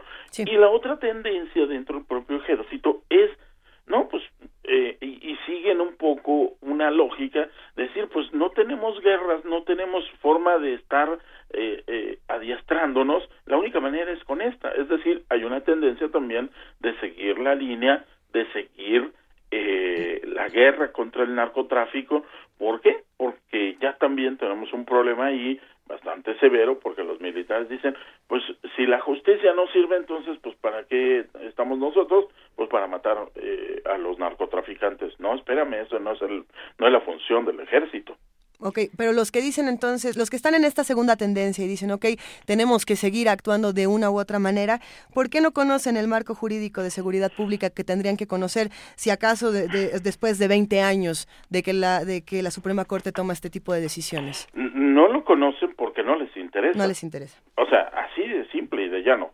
Eh, yo, por ejemplo, muchas de las ocasiones cuando platico con ellos les pregunto que cuando hacen actividades policiales, ¿qué marco jurídico aplican? Y se me quedan viendo extrañados. Uh -huh. Y me dicen, no, pues el, el, de nosotros, no, pues estamos mal, porque si ustedes hacen labores de, de policía, deben de aplicar un marco policial y es la ley general del Sistema Nacional de Seguridad Pública. Y esa es la que debería normal. Y con esa vienen otra serie de leyes, un amplísimo marco que ustedes deberían de conocer. Sin embargo, como no lo conocen, aquí tenemos problemas.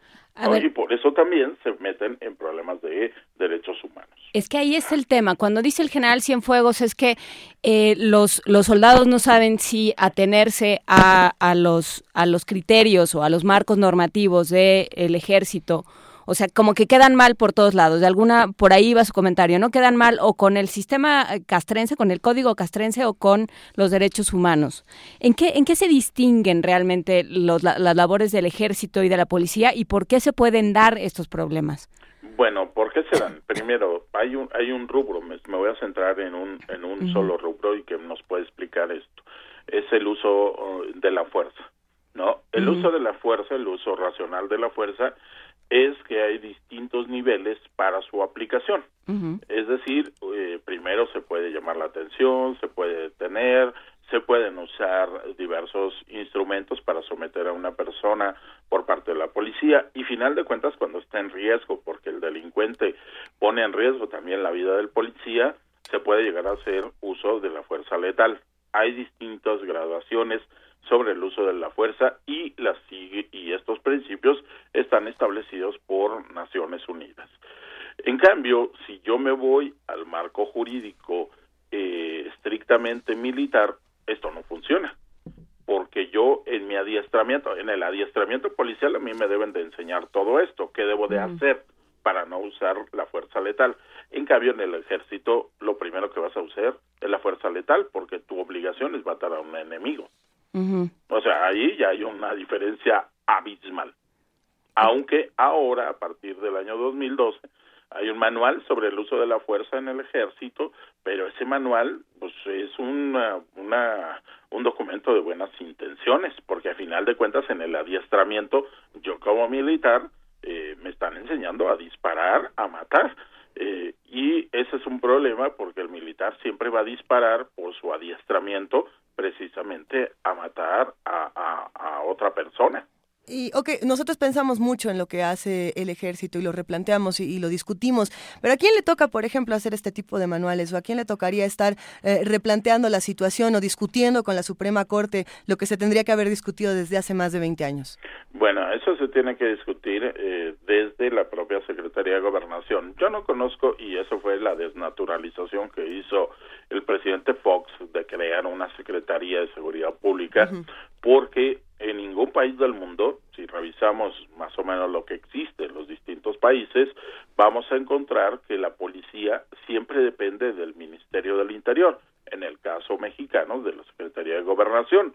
Y el problema es que en estos 20 años, a pesar de que se ha gastado quizá en uno de los rubros de la administración pública federal, estatal y municipal, en seguridad pública es el rubro donde más dinero se ha gastado. Se ha gastado cualquier cantidad de, de dinero pero los resultados son muy exiguos. ¿Por qué? Porque no hay un plan de capacitación, porque no hay un plan de formación, porque no hay planes integrales, porque cada sexenio, cada trienio se va cambiando lo que ahora vamos a hacer con la policía, se importan ideas de otros países eh, y nada pareciera que funciona. ¿Por qué razón? Porque todo el mundo, eh, a final de cuentas, lo único que quiere es obtener recursos para mejorar, entre, entre comillas, la función de la policía, pero a final de cuentas hay un problema eterno en este país, que es la corrupción. Es decir, se obtienen recursos y a la vez con esos recursos se pueden hacer desvíos de distinta índole o naturaleza. Pongo un ejemplo. En San Luis Potosí, un día estaba yo en la Academia de Policía Estatal dando clases les presento una tabla donde decían que se habían adquirido por parte de la Secretaría de Seguridad Pública de San Luis Potosí eh, chalecos antibalas y los propios comandantes que tenía ahí, que tenía más de 40 comandantes de policía, me dicen, profesor, eso no es cierto, eso es falso. ¿Por qué? Pues si esta es la información oficial, yo tengo cinco o seis años que no me dan chalecos antibalas, yo no sé de dónde salió esa información. Es decir, eh, por un lado, la información oficial dice que se adquirieron equipos, pero por otro lado, la versión de los propios policías me dicen que no es cierto. ¿A quién le hago caso? ¿No? Entonces, aquí tenemos un problema porque sí, sí se ha gastado dinero, pero los resultados son exiguos. Y pongo este ejemplo simplemente para ilustrarlo. Si nos vamos a los cursos de capacitación, no, compadre, mira, venda esto, tú sabes de esto, tú fuiste policía, pero no tiene ninguna eh, experiencia docente, no importa. Y hay academias y hay cursos y tenemos un problema. La formación de nuestros policías, incluso los policías federales, son de cuatro meses. Entonces, ¿cómo voy a preparar a una persona como policía en cuatro meses? Cuando en otros países la policía se forma en tres años. Claro, que ese es, yo creo que ese es el, el tema central de esta discusión, no, no qué hacer con el ejército, sino qué hacemos sin policía, porque quien haga la labor, o sea, quien tiene que hacer la labor de acompañamiento y de vigilancia de una comunidad, tiene que ser parte de la misma comunidad, o sea, tiene que ser la policía, para eso, por eso se distingue entre policía y ejército. Pero, pero ¿qué hacemos si entre los controles de confianza, la falta de capacitación y, y la cooptación absoluta que, que ha hecho, o casi absoluta que ha hecho el narcotráfico, ya no tenemos policías. El problema es que eh, eh, tenemos aquí un gran, una gran situación con la policía. La policía, mientras le sigamos exigiendo, porque le ponemos muchas exigencias a la policía, pero no los protegemos.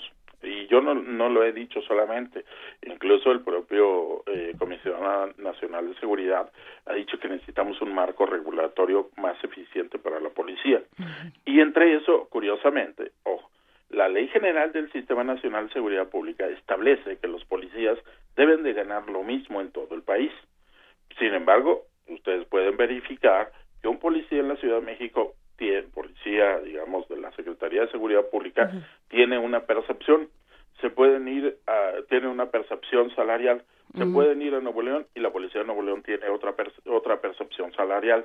Y se pueden ir a distintos municipios o estados y vamos a ver que las policías ganan eh, eh, y tienen diferencias abismales. Hay policías municipales que pueden ganar 12 mil pesos, pero hay policías municipales que pueden ganar 3 mil pesos al mes, cuando hacen técnicamente las mismas funciones. La ley establece que se debe de ganar exactamente lo mismo y que debe de haber un proceso, porque ahorita se señalaba, de certificación. El problema es que está mal aplicada la certificación.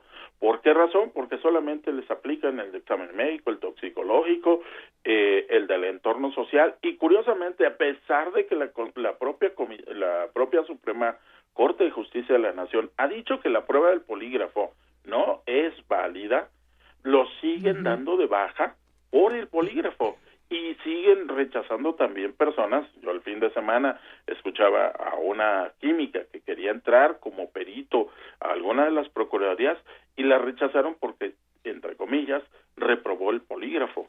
Cuando la Suprema Corte dice que esa prueba es inválida, que eso no vale.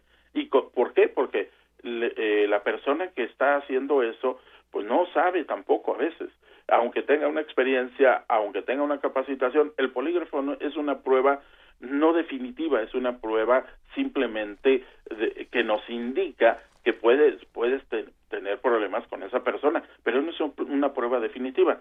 El gran problema es que gran parte de los poligrafistas y de las empresas de poligrafistas fueron creadas por exfuncionarios de seguridad pública. ¿Sí? Pero el segundo punto que me dice la ley que debes de evaluar son los cursos de capacitación de la policía. Y los cursos deben de tener un puntaje. Y en, tres años que tú vas a, durar certificado debes de reunir ciertos puntos para poder seguir aspirando a permanecer en la, en la institución. Y tercero debemos de evaluar la labor el desempeño de los policías en la actividad cotidiana. Sin embargo el rubro B y el C no se evalúan solo se evalúa el A y con el A solo se evalúa el polígrafo. Difícil. O sea, tenemos un problema incluso en cómo estamos evaluando a nuestros policías. Entonces, eh, es un problema más, más integral y más complejo a la vez. Ahí entonces quizá también sería interesante preguntarnos si estamos partiendo de, todas estas pequeñas catástrofes, eh, Martín, ¿Cómo nos fue en 2016 con seguridad pública? ¿Qué tan mal nos fue comparado con otros años? Bueno, yo me río un poco porque... Pues sí. Este, porque ya que... La verdad, no, no, no, ya que tendríamos que empezar a ver otras cosas. De hecho, estoy terminando un trabajo sobre el análisis de homicidios y la verdad es que eh, la tendencia sigue igual. No, yo no he visto mejoras en las propuestas para disminución de los homicidios. Y aquí viene un problema. ¿Por qué razón? Porque las estadísticas de México en homicidios son una falacia. Eh, durante el sexenio de Felipe Calderón, y este es el resultado de la famosa lucha al narcotráfico, hubo más de 121.630 muertos, de los cuales habría que preguntarnos cuántos se han investigado y cuántos se han resuelto. Pero en ningún país del mundo, sin estar en guerra, se ha logrado tal cantidad de homicidios dolosos. A esta cifra le faltan los homicidios culposos, es decir, por accidentes y, todo lo demás. Pero simplemente por la lucha y por homicidios dolosos son 121.638 aproximadamente homicidios. La tendencia en este sexenio, en estos cuatro años, sigue bastante elevada.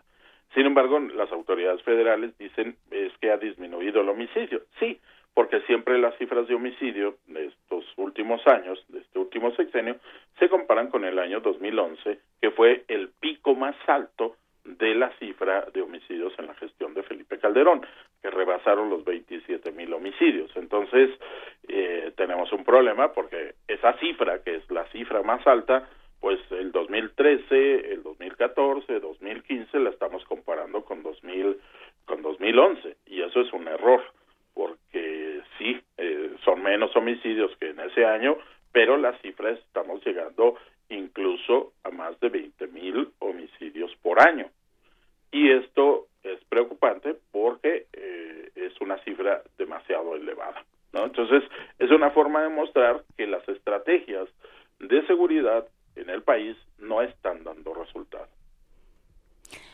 No están dando resultados, pero tampoco parece que haya mucha voluntad para que para que den resultados. A ver, en el en el sentido de que cuánto tiempo empezamos con ya tiene 20 años el ejército fuera de los cuarteles, ¿no? Este y y ya tiene por lo menos lo que va de este sexenio la policía medio paralizada. La, la policía simplemente con un diagnóstico gravísimo y sin que parezca haber una voluntad federal y local por, por arreglar las cosas. No, porque pareciera que así estamos bien y que la, la insistencia precisamente, y regresando al prim- a la opinión del general Cienfuegos, es que bueno, pues ¿qué estamos haciendo con la policía? Porque hay proyectos, y podemos revisar en los 20 años, que fueron de subida y bajada, eh, esos proyectos, pero los resultados de esos proyectos, ¿dónde están? ¿Por qué cambiamos cada sexenio de proyecto de policía? Porque no hay una política transeccional en el tema de seguridad pública. ¿Esto qué quiere decir?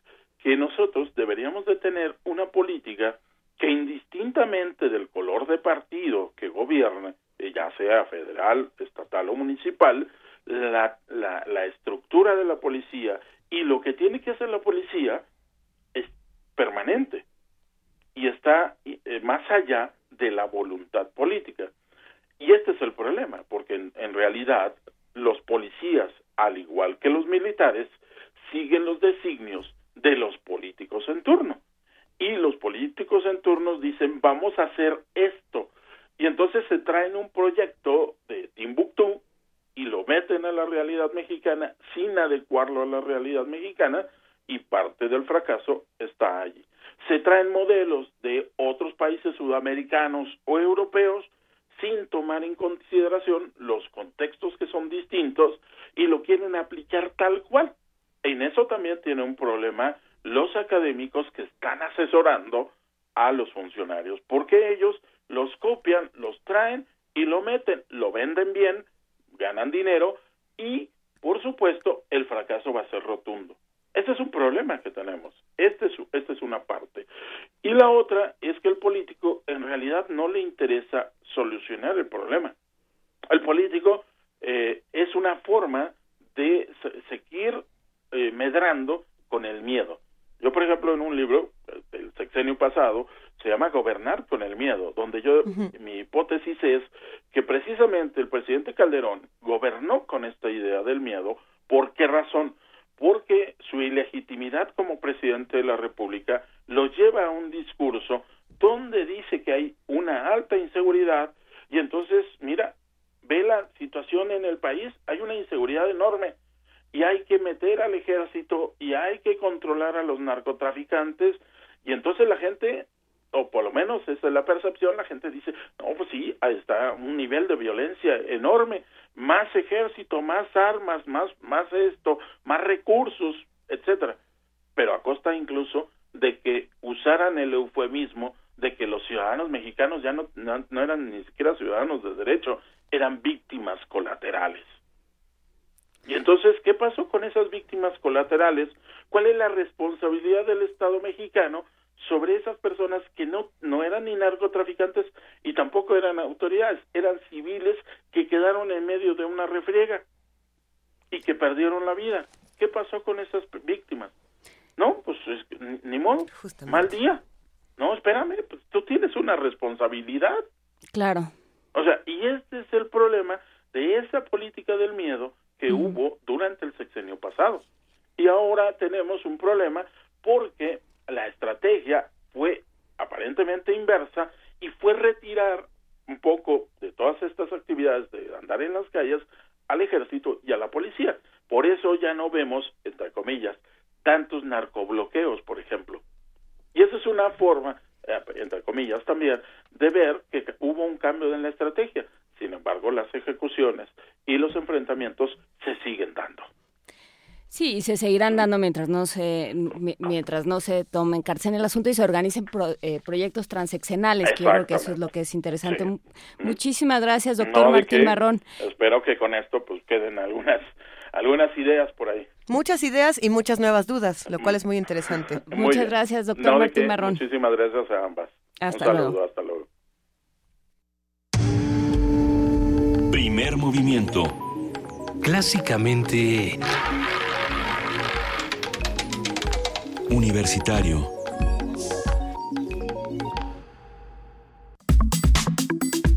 Nota Internacional. Este viernes el Parlamento de Corea del Sur aprobó el juicio político contra la presidenta Park Geun-hye tras, conocerse el escándalo de corrupción que la involucra a ella y a su consejera Choi Song-sil, quien tuvo derecho a documentos, quien tuvo acceso a documentos confidenciales del gobierno a pesar de no tener ningún cargo oficial. Esta es una de esas notas que causan diversas pesadillas a, muchos integrantes de este programa. Eh, interesantísimo el tema. A ver, la Corte Constitucional Subcoreana deberá confirmar la moción, lo que podría tardar 180 días Mientras el tribunal dar su resolución, será el primer ministro, Wang Kyoan, quien asumirá las funciones de presidente. De acuerdo con la Constitución de Corea del Sur, el juicio político requiere una mayoría de dos tercios de la legislatura de 300 miembros. Park puso su cargo a disposición del Parlamento a finales de noviembre y aseguró que renunciaría si así lo decidía la Asamblea Nacional.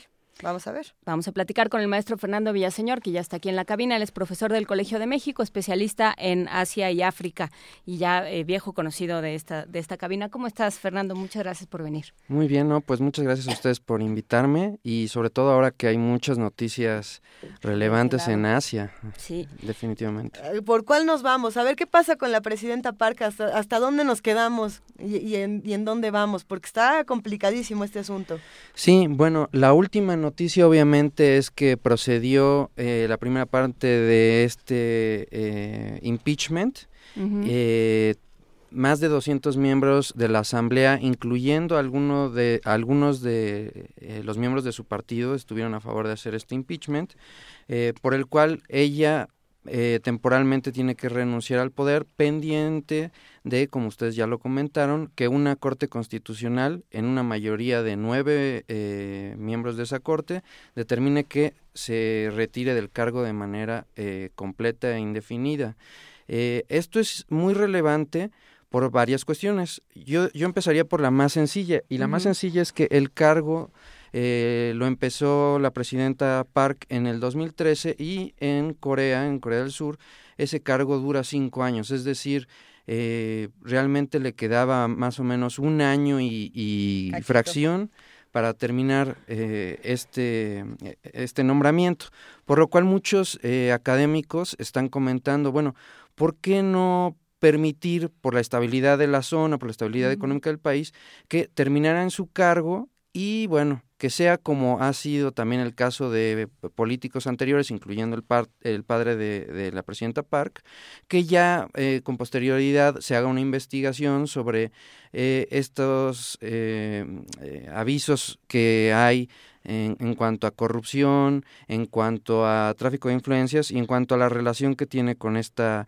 mujer Choi Sun Sil, que es una líder activa de un movimiento religioso y que según eh, se ha desprendido de esta investigación, pudo traficar influencias eh, para obtener hasta 70 millones de dólares en fondos para, eh, bueno, fundaciones que después diversificó para sus propios fines, ¿no?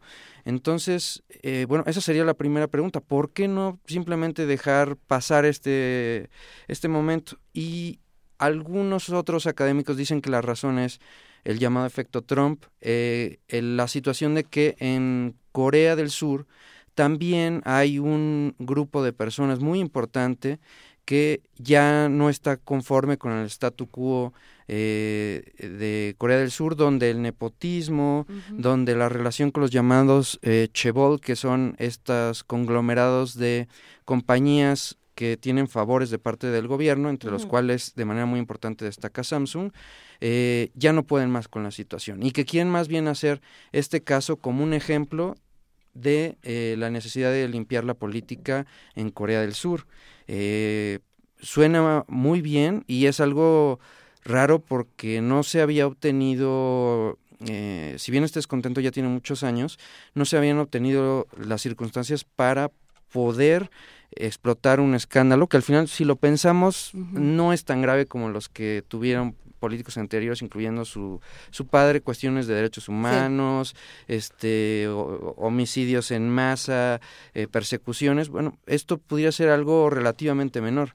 pero digamos que es la gota que derrama el vaso. Eh, pero precisamente leyendo mucho sobre este tema, sobre lo que está pasando con la presidenta Park, en muchos espacios lo que se dice es, ¿qué tiene que ver Samsung en todo esto y por qué eh, a Samsung que este año no le fue nada bien pareciera que quiere que ahora sí que como a mí me fue mal pues ahora que a todos les vaya mal no eh, pareciera sí en efecto creo que es bastante chistoso pero la participación de Samsung en la política de Corea del Sur es fundamental y ese es como uno de los ejes que uno a veces se pierde eh, en esta noticia cuando estamos pensando más bien en quién es la amiga misteriosa no de la presidenta Park. Totalmente. Se nos olvida que en muchos países asiáticos sobre todo Corea del Sur Vietnam y Japón, eh, hay una política de dirigismo en el cual eh, las empresas eh, privadas tienen una relación directa en el gobierno del Estado, pero así como si fueran una, una Secretaría de Estado más. Así es. y obviamente, bueno, en este momento Samsung es una de estas empresas eh, la más importante, la que le ha dado visibilidad a Corea en el resto del mundo. Es completamente, son completamente ubicuos los productos de Samsung. Efectivamente, este año no fue el mejor para ellos, pero eh, sí tienen que ver mucho con el crecimiento económico eh, de Corea del Sur. Y en este momento, en donde, por ejemplo, Samsung también por eso mencionaba el llamado efecto Trump. Samsung eh, en los últimos años ha empezado a mandar parte de su producción a otros países, Bangladesh, Vietnam, eh, Malasia, y ya no los concentra en Corea. Bueno, pues entonces ya no se ve como ese, eh, esa otra parte del gobierno que se toleraba porque traía buenos efectos, porque ahora se están perdiendo empleos por lo mismo, ¿no? Entonces, eh, efectivamente, es muy importante poner en, en, la mesa el papel que tiene Samsung, eh, Daewoo, algunas otras este, empresas privadas que sí, en la práctica determinan la política nacional. Sí, que eso es interesante, sobre todo si tomas en cuenta el, el, la cantidad de movimientos que hay, ¿no? Esto que hablabas del efecto del efecto Trump, ¿no? Eh, despertamos hoy con la noticia de que Taiwán eh, de, que Taiwán despierta y China despierta con respecto a Taiwán eh, por esta extraña relación, este extraño vínculo que tiene Trump, que ha establecido el presidente electo Trump con, con, Taiwán. Una de sus primeras llamadas, la, de las primeras llamadas que recibió fue del del gobernador o presidente De, la presidenta de Taiwán, despertando y, y, alertando de, de, manera muy, muy importante a una serie de, de comentaristas y de académicos diciendo, a ver, eso no sucede. Hay protocolos puestos en marcha para este tipo de cosas porque las relaciones con Estados de Estados Unidos con estos territorios tan vigilados y tan eh, delicados para China no es, no es sencilla. ¿Qué pasa? ¿De, qué se habla cuando se habla de una sola China? Exactamente. Bueno, está esta política de dos sistemas, una sola China, en la cual eh, todas estas áreas que pasaron por este procedimiento de colonización y después fueron descolonizadas por los ingleses, en su momento por Japón. Eh, ahora China eh, ha tenido una política muy, muy feroz en el sentido de protegerlas y esperar el mejor momento posible en donde el panorama internacional les permita tal cual asimilarlas y ahora sí decir son completamente otro territorio de China, como lo es Hawái para Estados Unidos, como lo es Alaska para Estados Unidos. Eh, y ahora resulta que la presidenta de Taiwán, Taiwán es el enclave más eh, progresista en la parte eh, del sureste asiático, le hace una llamada a Donald Trump. Lo que podría ser, bueno, no importa tanto, pero en este contexto importa mucho, porque esas llamadas tienen que pasar primero por la aprobación del Partido Comunista. Eh, y esta llamada se hizo sin esa aprobación en el contexto de algo que ya veníamos hablando eh, en programas pasados, que es un movimiento de jóvenes eh, que han tratado de fortalecer los derechos humanos, la posibilidad de un Taiwán y un Hong Kong independiente, y, y, que en este momento parece para nosotros mexicanos parece muy contradictorio, pero que ven en este Trump que, eh, bueno, está tratando de cambiar las cosas. Nosotros tenemos razones para pensar que en muchos sentidos para mal, pero para ellos en algunos para bien, cuando menos es un cambio en las circunstancias pasadas, eh, recibe esta llamada Y además, antes de esto, eh, miembros del Partido Republicano hicieron una visita eh, supuestamente informal a Taiwán, en la cual les prometieron que eh, en caso de ganar Trump, eso es lo que se reporta en los medios más recientes, en caso de ganar Trump, iban a tener mucho más apoyo y defensa militar en caso de que hubieran ataques por parte de China para mermar la poca soberanía que les quedaba. Algo que nos estamos enterando apenas ahora, pero que es muy grave porque implica que ya se habían hecho gestiones eh, de relaciones diplomáticas, de política exterior, incluso antes de que un presidente llegue al poder en Estados Unidos. Es, es importantísimo eh, enterarnos de toda esta información. Y por otro lado, uno pensaría que ninguna de estas cosas, nada de esto va a pasar en 2016 ni en 2017 porque eh, el mundo no es así, pero el mundo nos ha demostrado lo contrario, que todo puede pasar y eso es algo que hemos repetido en las últimas semanas. ¿Qué pasaría entonces si Taiwán recibe este tipo de apoyo? Eh, es complicado. Es muy complicado porque aunque tienen una economía muy importante, realmente es una isla del tamaño de eh, la Ciudad de México, con prácticamente con un ejército mucho menor que el que tenemos en nuestro país y que dependería completamente en caso de que hubiera un conflicto armado de un ejército extranjero, algo que no se ve propiamente desde la Segunda Guerra Mundial. Yo no creo que llegue hasta ese punto, pero sí creo que las negociaciones que se hagan entre China continental y Taiwán van ahora a estar terciadas también por Estados Unidos, algo que no había ocurrido. Antes era China habla directamente con sus territorios y se sigue una línea común sí había habido cierta oposición por parte de jóvenes, todo esto que vimos de la revolución de, la, de los paraguas en Hong Kong, todas estas cuestiones que ya habíamos analizado, eh, que también existen en Taiwán, pero no al grado de contar con Estados Unidos como un interventor en las cosas que sucedan. Hijo. Yo no creo que llegue al punto de un conflicto armado, pero justamente aquí tengo la nota, China sí eh, advierte a Trump sobre las graves consecuencias que tendría la, eh, la, restauración de relaciones oficiales entre Estados Unidos y Taiwán. Así es la, em, empieza la nota.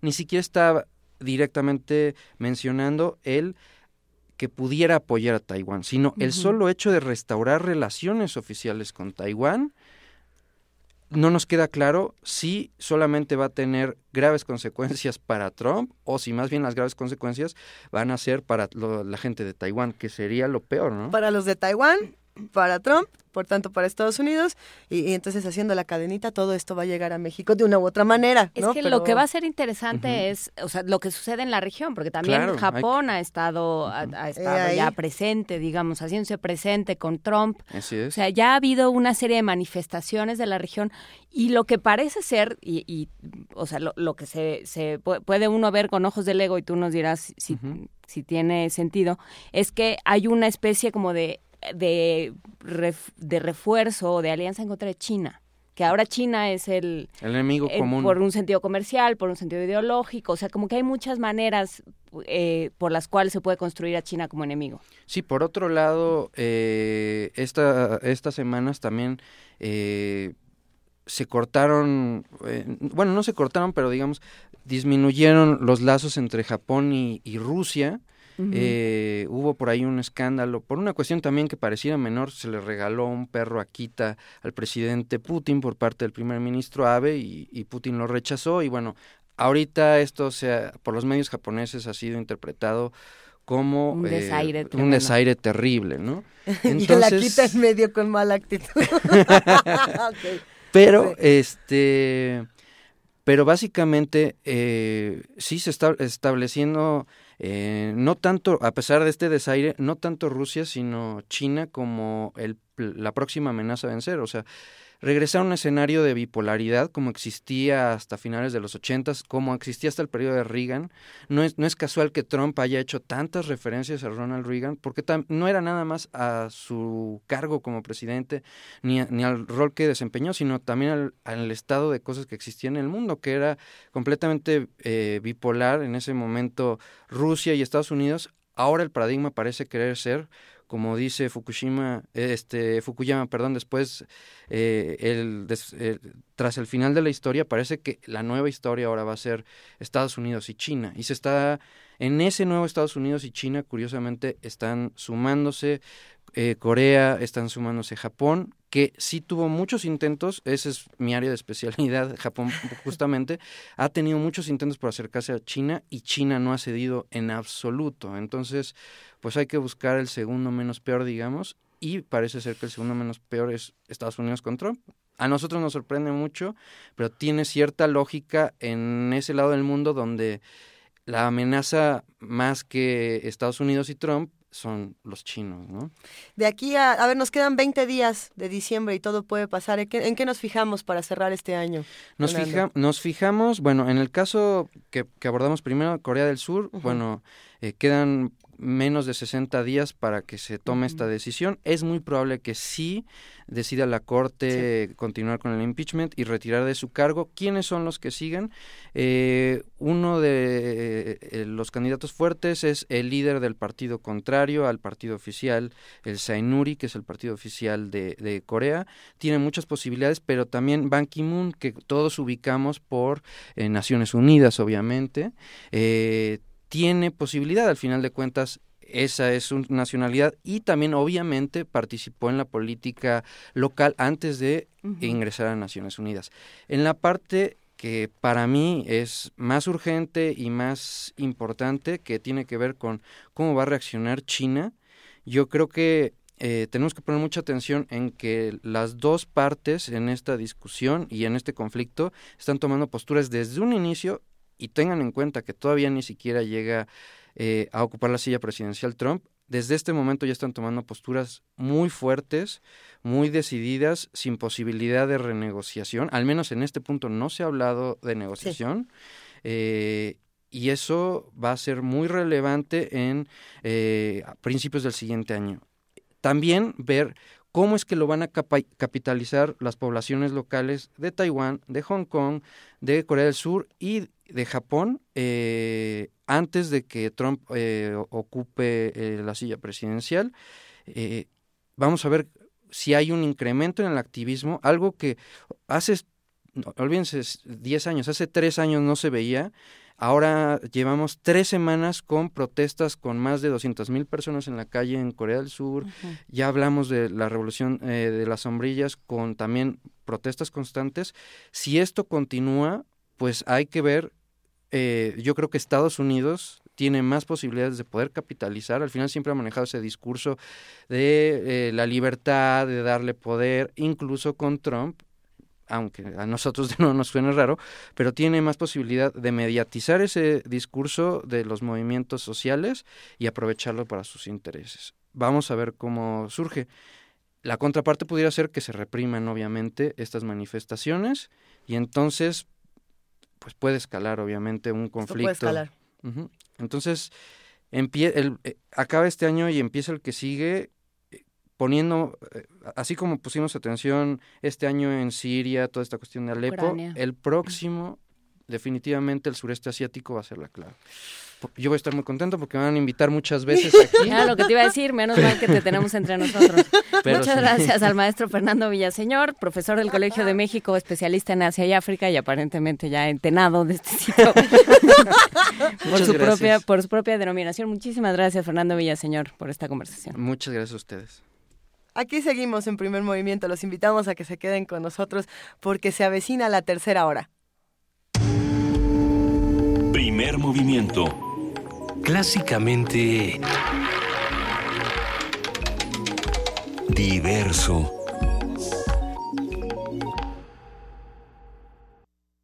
Son las 8 de la mañana con 55 minutos. Sí, nos estamos todavía despidiendo de, Fernando, de, Fernando Villaseñor, que nos saca grandes risas, pero también ha despertado una clase de temores.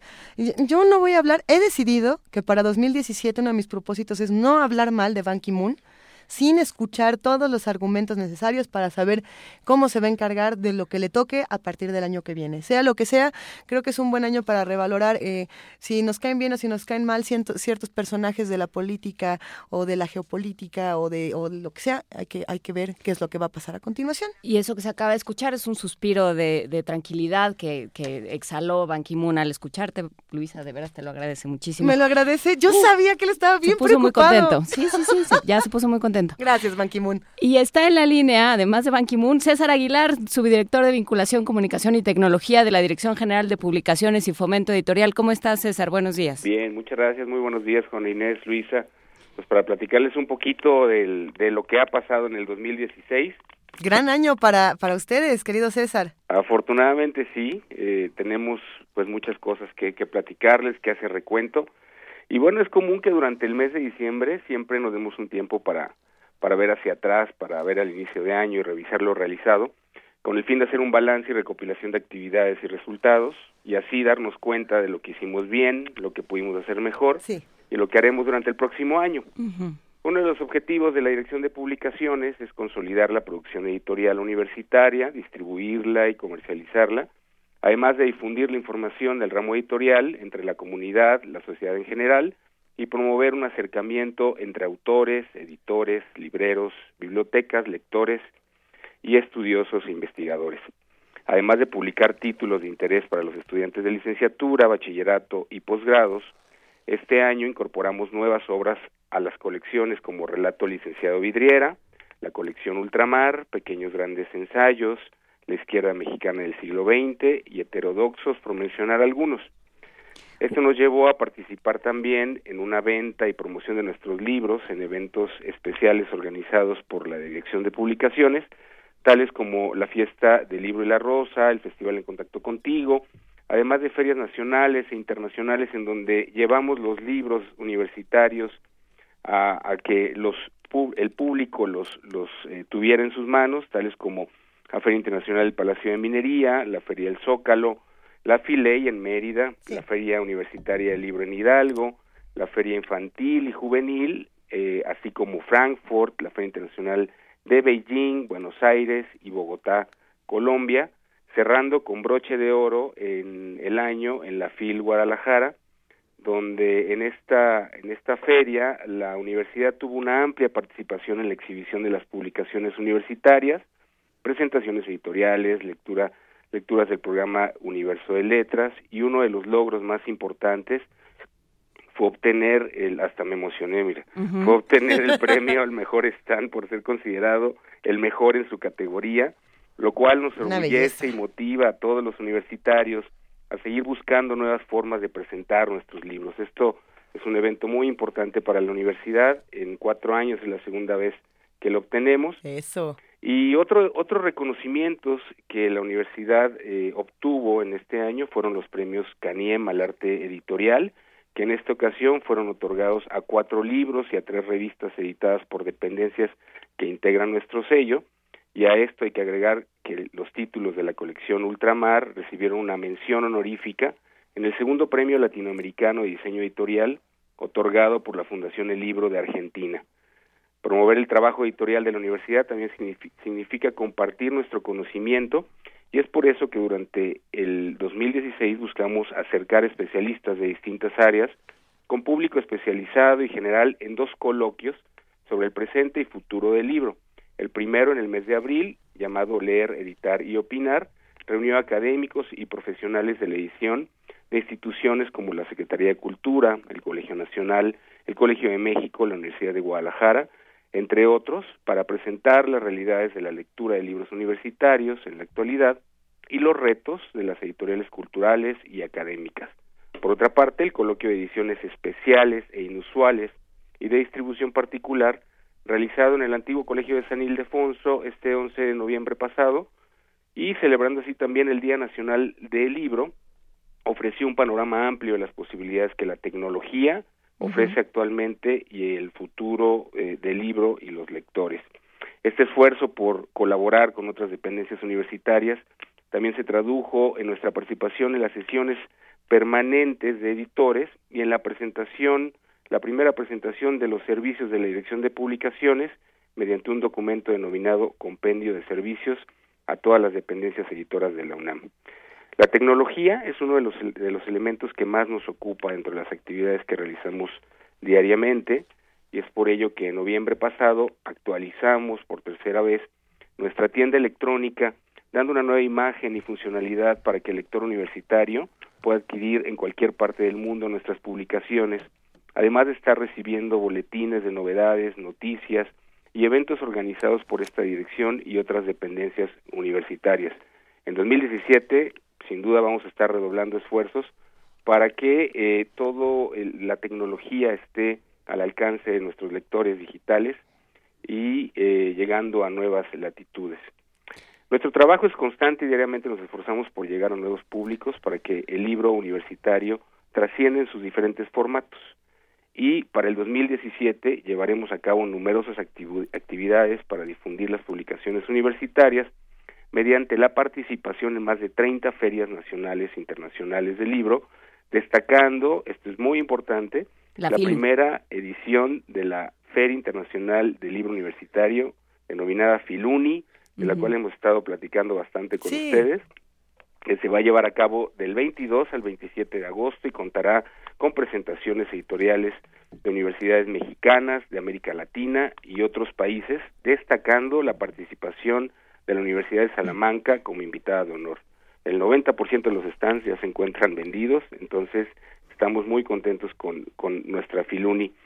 Y para cerrar... ¡Ay, César Aguilar! Es que se nos está yendo el tiempo Ya rápido. Para cerrar este espacio, solo agradecerles a ustedes, a ah, Radio UNAM, por ah. todo el apoyo que nos dan y esperamos vernos el siguiente año con los libros abiertos.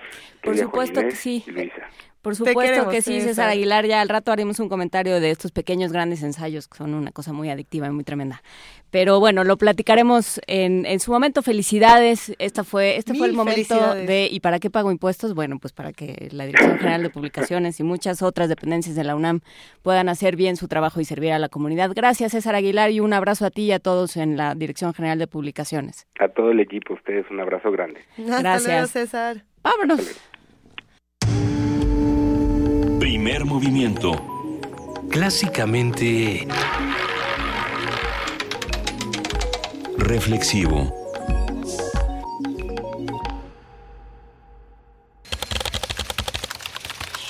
informativo.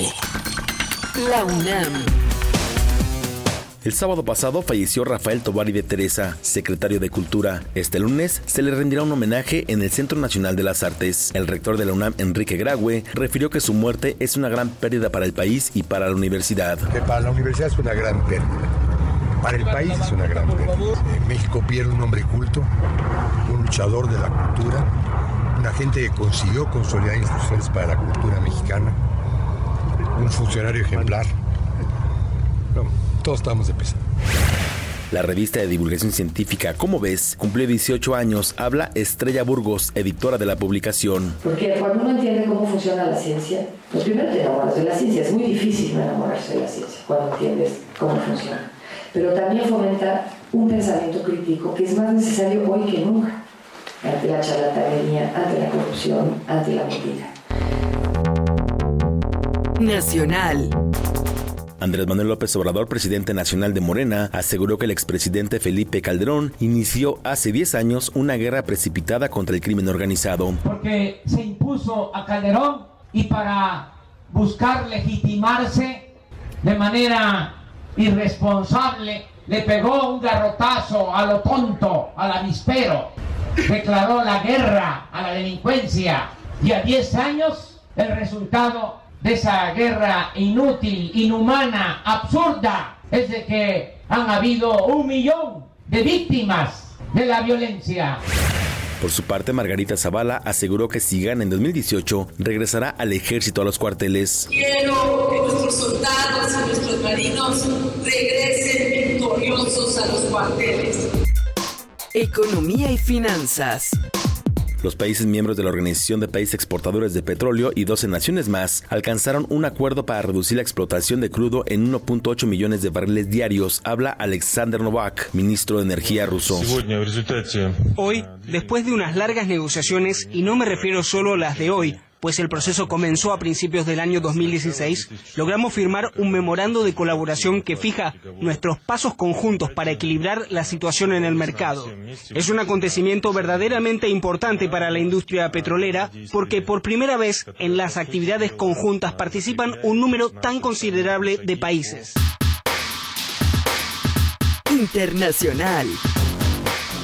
La Unión Europea y Cuba firmaron un acuerdo bilateral de diálogo político y cooperación. Habla Federica Mogherini, alta representante de esa organización multinacional. Porque hoy en día reconocemos que hay cambio en Cuba y queremos acompañar este cambio.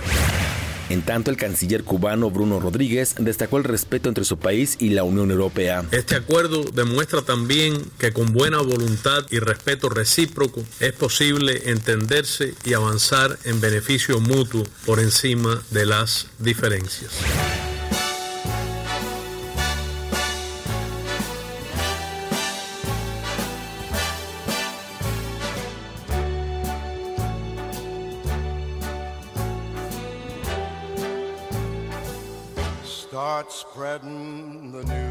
Un día como hoy.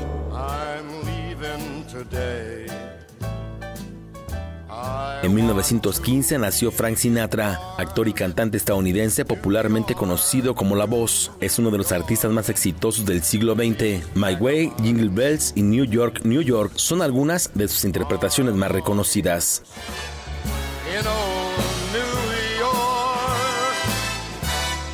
If I can make it there, I'll make it anywhere. It's up to you, New York, New York. Hasta aquí la información. Buenos días. Radio UNAM. Clásicamente informativa. Como los pulpos, los escritores son más sabrosos en su tinta. Una producción del Instituto de Energías Renovables de la UNAM. Lunes y miércoles al mediodía por el 96.1 FM. Radio UNAM. Abrir puertas. Perder el miedo. Abrazar lo nuevo. Aprender. Especializarte. Basta que quieras dar el paso. Atrévete con los cursos y diplomados que la UNAM tiene para ti. Ingresa a docencia.tic.unam.mx y lánzate a una nueva aventura que cambiará tu vida. Vive plenamente tu vida digital. Dirección General de Cómputo y de Tecnologías de Información y Comunicación, UNAM. Soy Enrique Ochoa, presidente nacional del PRI. En mi recorrido por México tuve la oportunidad de escuchar el sentir de muchas mujeres y hombres en todo el país. Y me quedó claro que todos quieren trabajar y vivir en un país unido y en paz. Por eso, a nombre de mi partido, hago un llamado a todos los mexicanos a dejar a un lado nuestras diferencias, a jalar juntos, compartiendo buenas ideas y echados para adelante. Vivamos en paz y tengamos un mejor país. PRI. El Museo Nacional de San Carlos presenta la magna exposición Francisco de Goya, único y eterno. La muestra está conformada por más de 125 piezas, entre óleos y grabados, tanto de Francisco de Goya como de autores relacionados con su obra, procedentes de acervos nacionales e internacionales. Francisco de Goya, único y eterno, se puede visitar en el Museo Nacional de San Carlos, Avenida Puente de Alvarado número 50, Colonia Tabacalera, Ciudad de México. Esta propaganda casera, mil pesos.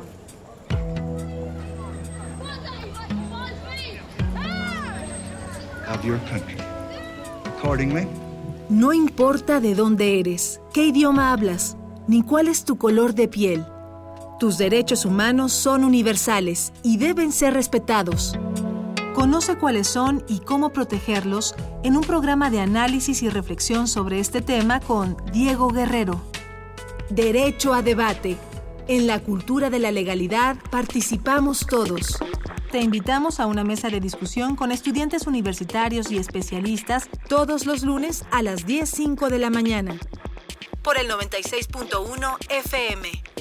Radio UNAM.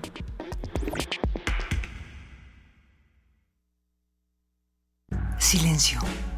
Un laberinto. Un misterio sin resolver. Adéntrate en los callejones oscuros de David Lynch. Cineclub Radio Cinema trae para ti una selección que te mantendrá en vilo. Dunas, Blue Velvet, Corazón Salvaje, Lost Highway, Mulholland Drive e Inland Empire te esperan los miércoles de noviembre y diciembre a las 18 horas en la sala Julián Carrillo. Ven y descifra el imaginario de uno de los cineastas más representativos del siglo XX.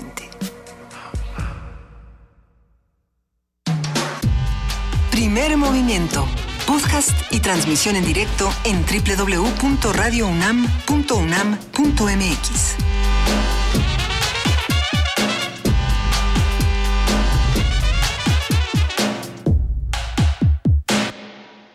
Son las 9 de la mañana con 11 minutos, tercera hora de primer movimiento y la arrancamos con una nota. Ahí les va. La Facultad de Odontología de la UNAM presentó las salas de realidad virtual y de realidad aumentada. Estas herramientas pedagógicas van a beneficiar a 3.400 alumnos anualmente. Y nuestro compañero Isaí Morales preparó la siguiente nota. Vamos a escucharla.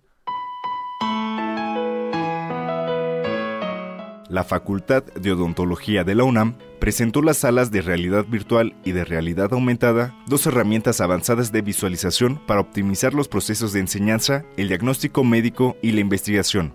Rodrigo Hernández, académico de la entidad universitaria y corresponsable del proyecto, precisó que con las nuevas herramientas pedagógicas anualmente se benefician a 3.000 alumnos de licenciatura y 400 alumnos de posgrado al ser una carrera eh, finalmente clínica, en donde van a utilizar sus conocimientos para atender a seres humanos, lo que estamos buscando es que obviamente no se imaginen las cosas, sino que las vean, que interactúen, que puedan practicar, que hagan, pues como se dice comúnmente, que hagan manos para que una vez que lleguen a un problema real con un paciente, ya sepa qué es lo que tiene que hacer, dónde se encuentran las estructuras, identificar problemas, diferenciar lo normal de lo patológico.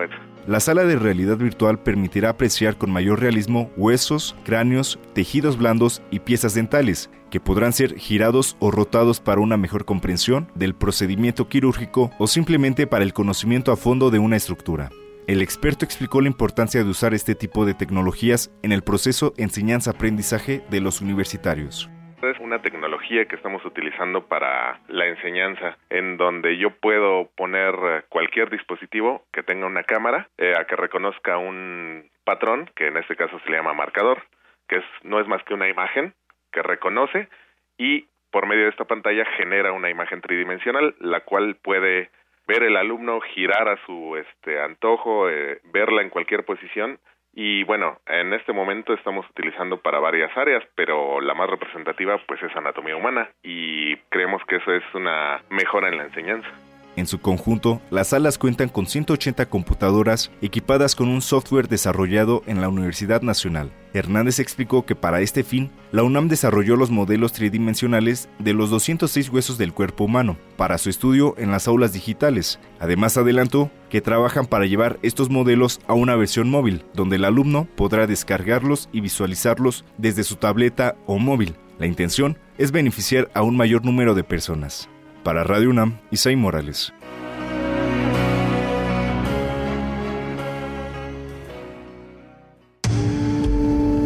Primer movimiento. Clásicamente... Incluyente.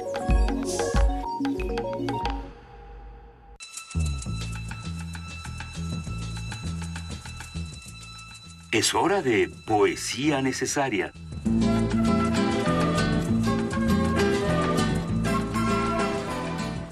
Pasó, Benito? ¿No te hallaste? ¿Qué te traes, Benito? ya regresaste. Traigo poesía, traigo poesía. Les vengo trayendo.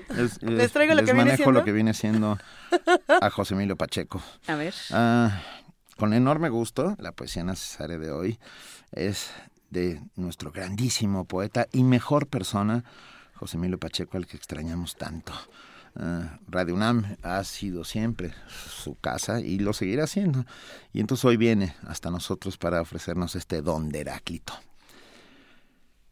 Pero el agua recorre los cristales musgosamente, ignora que se altera lejos del sueño todo lo existente, y el reposo del fuego es tomar forma, con su pleno poder de transformarse, fuego del aire y soledad del fuego al incendiar el aire que es de fuego, fuego es el mundo que se extingue y prende para durar, fue siempre, eternamente. Las cosas hoy dispersas se reúnen y las que están más próximas se alejan. Soy y no soy aquel que te ha esperado en el parque desierto una mañana, junto al río irrepetible, a donde entraba y no lo hará jamás, nunca, dos veces, la luz de octubre rota en la espesura. Y fue el olor del mar, una paloma como un arco de sal ardió en el aire. No estabas, no estarás, pero el oleaje, de una espuma remota, confluía sobre mis actos y sobre mis palabras, únicas, nunca ajenas, nunca mías. El mar, que es agua pura, ante los peces, jamás ha de saciar la sed del hombre. Primer movimiento. Clásicamente... Reflexivo. 9 de la mañana con 16 minutos y ya estamos de regreso. Este, ya Benito se regresó a su, a su oficina nueva. Y está en la línea con nosotros Rolando Cordera, es el director del Programa Universitario de Estudios sobre el Desarrollo y nuestro, nuestro aldo negro de la, de la economía mexicana. ¿Cómo estás, Rolando Cordera? Buen día. Luisa, Juana Inés, buenos días. ¿Qué tal? ¿Cómo les fue en Guadalajara? Pues nos fue muy bien, pero tuvimos que regresar. Ese es el, Ah, problema. bueno. no es irse, sino regresar. Oye, ¿y Benito se quedó allá entonces? ¿Ya eh, se quedó en Chapala o qué? No, Benito se quedó en la dirección de Radio UNAM. Ajá, no me digas. Fíjate. Y está Hijo, muy qué buena feliz. sorpresa. Para algo somos la, este, para eso somos jefes Ah, de información. oye, pues como decía, como decía el gran Emilio García Riera, ahora caigo. Pues sí, exactamente. Ahora caes. Lo cual nos trae eh, muy buenas noticias para, para esta estación, sobre todo que tenemos esta oportunidad de seguir charlando contigo cada semana. Querido Rol- Rolando, cuéntanos, por favor, ahora, ¿qué va a pasar? Bueno, pues ¿Y ahora mira, qué? va a pasar? No sabemos. Sí sabemos que ya pasó. Ya pasó, ganó Trump y, y, y está, por lo menos en términos de nombramientos y de algunas acciones eh, que pueden ser eh, fundamentales o decisivas, está haciendo lo que dijo que iba a hacer. Él está poniendo a la gente más eh, ultra en materia de medio ambiente, en materia educativa, en materia de trabajo, eh, poniendo en cuestión sus múltiples promesas y sus pretensiones de ser el nuevo campeón del proletariado americano de cuello azul y de tez blanca. Eh, y por otro lado, pues ha, ha dado muestras también de que no tiene ninguna consideración, ni cuidado, ni respeto por lo que podríamos llamar, siendo muy optimistas, el orden económico y comercial y financiero internacional que ha quedado después de la globalización y de las crisis. Su última incursión pues fue esta eh, esta estrambótica llamada con la presidenta de Taiwán que puso las alertas eh, chinas en movimiento al grado de que el, el, el periódico del pueblo, ¿verdad? Que es el periódico oficial de la República China, eh, advirtió en boca de un eh, de un funcionario de alto nivel que, des- de- que, que, que andar ahí apostando por Taiwán podría implicar que lograr el famoso sueño de, de Trump de hacer a, Estados Unidos grande de nuevo va a ser muy difícil. Eh, pero bueno, y lo que ha andado diciendo en materia de eh, relaciones comerciales con nosotros y en general los tratados de libre comercio está por lo menos re- retóricamente está poniendo eh, eh, en cuestión, si no es que en jaque, lo que teníamos. ¿Qué sigue? No lo sé. Y lo puede, que- se- puede seguir un gran desorden. Puede seguir, eh, pueden seguir años eh, muy malos, muy feos, eh, en los que se afirme la, la tendencia a lo que algunos eh, economistas y, y pensadores históricos y sociales han llamado la, la tendencia al estancamiento secular que el comercio mundial se reduzca todavía más de lo que se ha reducido. Estamos viviendo una época de comercio mundial eh, ínfimo, ¿eh? A veces no nos damos cuenta porque nosotros seguimos seguimos enganchados a la maquinaria americana y seguimos comerciando, pero el comercio mundial ha reducido sus ritmos de crecimiento por abajo del ritmo de crecimiento de la economía mundial, que de por sí es bajo, ¿no? Así es. Bueno, todo eso puede implicar una especie de de, de, de visita a una nueva, a una especie de nueva edad media, ¿no? Algún estudioso alemán eh, que yo he estado estudiando en, esto, en e- estos tiempos, se llama Wolfram Streik, eh, de- declaró recientemente, bueno, este, eh, lo que podemos eh, em- empezar a vivir es algo así como el fin del Imperio Romano y la entrada a las a la Edad Media, a la, a la noche oscura de la Edad Media. De- ya sé que son son todavía son pueden ser eh, eh, eh, proyecciones extremas y ojalá así se queden y el mundo pueda reaccionar y, y surjan nuevas oposiciones y nuevas alternativas a esto que está afirmándose como una línea dominante dentro del mundo que no tiene mucho que ver ni siquiera con, con lo que hemos llamado el pensamiento neoliberal, que algo de liberal tenía en la política, ¿no? Parece que Trump está, es más bien se siente un revolucionario que está dispuesto a conmocionar todas las relaciones y las costumbres y las conductas, eh, sobre todo en materia de eco- economía y política económica nacional e internacional. Esa es la perspectiva. Yo Pero- creo que hay que estudiarla muy a fondo y al detalle, y nuestro país en particular tiene que hacerlo ya, porque nosotros estamos en el epicentro de este sismo, ¿eh? Nosotros no, no, no estamos no, no estamos en Oceanía. Claro, y, y yo creo que es interesante también pensar lo que va a suceder ad- hacia adentro de Estados Unidos, porque si bien eh, la plataforma de, de- y, y el discurso para, que llevó a Trump, uno de, uno de los de los elementos fue este discurso de yo voy a, a darles trabajo a todos y tal, al momento en el que él pone el arma, como lo han llamado en algunos medios, un, un gobierno de empresarios y generales, De súper, y más que de empresarios, de súper ricos. de, de empresarios eh, que han dicho, por ejemplo, como el secretario del Trabajo, son mucho mejores las máquinas porque nunca se enferman, o de personajes en, en vivienda como Ben Carson, que lo que dicen los analistas es, bueno, tiene una casa, de vivienda sabe que tiene una casa, ¿no? No, y, Y que vive en una, pues. Oye, y el principal profeta en- eh, enemigo del cambio climático lo nombró en el departamento de, De medio ambiente. de, ¿Por qué de- no? de la protección del, del medio ambiente. Bueno, eh, eso que dice es muy importante. Primero, tenemos que entender primero lo que ya pasó. O sea, Trump no ganó por casualidad. Trump representa cambios previos muy importantes y yo creo que muy negativos, pero eso es otro problema, en la sociedad americana.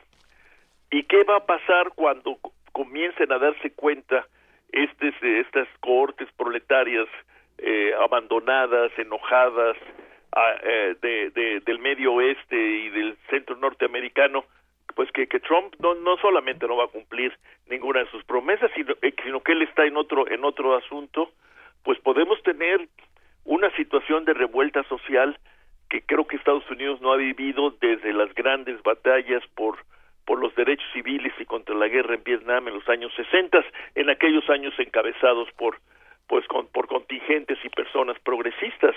Ahora serían encabezados pues simplemente por gente enojada, gente enfurecida, como se ha comenzado a hablar eh, de, de que es el clima que se está conformando no solamente en los Estados Unidos, sino también en Francia, eh, en, en Alemania, en, en Reino Unido con el Brexit, etcétera. Si tienes toda la razón, la gran incógnita sigue siendo todavía qué diablos pasó y va a pasar en los Estados Unidos, que es de donde surge todo esto. Pues sí, justamente vamos a ver qué pasa y qué pasa con, con nosotros y me tienes todavía me debes la este América Latina como región económica, ¿no crees que Bueno, hablemoslo, a ver si, si la semana entrante todavía tenemos este eh, tiempo, ¿verdad? O ya no. Nos Tenemos queda mucho una tiempo. semana de programa todavía. ¿Eh? Todavía tendremos eh, programa la próxima semana. Bueno, ya eh, quedemos comprometidos, hablemos de América Latina el lunes entrante. Perfecto, muchas gracias, Rolando Cordera. Ok, hasta luego, Luisa, Juana Inés, gusto en oírlas. Un abrazo, hasta luego. Primer movimiento. Clásicamente... Reflexivo. Muchísimas gracias a todos los que están haciendo comunidad con nosotros. Estamos leyendo todos y cada uno de sus tweets, de sus comentarios en Facebook y de las llamadas que nos hacen al 55 36 43 39. Pero lo que hemos hecho en estos días fue revisar cada uno de sus audios, cada uno de estos audios que nos mandaron para la pastorela. Ese que, mandó, ese que, mandó, un video que se tomó en el parque y, y, la cámara tiembla porque se está riendo el camarógrafo fue de las mejores cosas que nos sucedieron el viernes. Pero fue honroso, no tuvo miedo a salir al parque frente al mundo a hacer aprenderse el papel, que era interminable, y hacer su casting. en video. Hubo quienes aprendieron su papel, hubo también quienes dijeron, ah, sí, pues los voy a leer todos, para tener un amplio rango de características. O quienes mandaron, o quienes mandaron diferentes eh, tratamientos del mismo personaje. El serio. El serio. El cábula. Ajá. Este, el, desde diferentes ángulos fueron abordando a su personaje. A ver, pero precisamente nos llamaron para decirnos, no entiendo cuál es la dinámica de la pastorela. ¿El jueves hay una transmisión en vivo o no la hay? El jueves vamos a transmitir desde la sala Julián Carrillo de 7 a 10. Todo el mundo está invitado. Todo el mundo está invitado. Vénganse. Por favor, vengan, vengan temprano. Y eh, lo que vamos a hacer es que va a estar el director, que es Mauricio Trápaga, que es eh, un, este, enloquecido que siempre se lanza con nosotros a, cualquier aventura. Ya fue con Frida Saldívar a conocer todos los aspectos de la sala Julián Carrillo. ¿eh? Entonces ya estuvo por aquí, ya vio la sala y bueno, va a hablar con cada uno de los de los de los participantes. Nosotros solamente vamos a actuar como tramoya y facilitadores. Eh, pero yo, yo tenía esta duda. Nosotros no podemos hacer coaching directo de lo que nos había tocado el año pasado. Sí, como que tengo, tengo la posibilidad de tienes que dejar que cada uno. Creo que no, no, no leíste a tu suficiente Stanislavski este fin de semana. Yo creo que tienes que dejar que cada quien experimente a su personaje, que cada quien llegue por su propio método. Pero entonces tienen que ir algunos al infierno y, volver para saber lo que es ser un verdadero que, yo creo que viviendo en este país tenemos un poco una idea. Pues ya con eso nos podemos ir a la mesa del día. La mesa del día.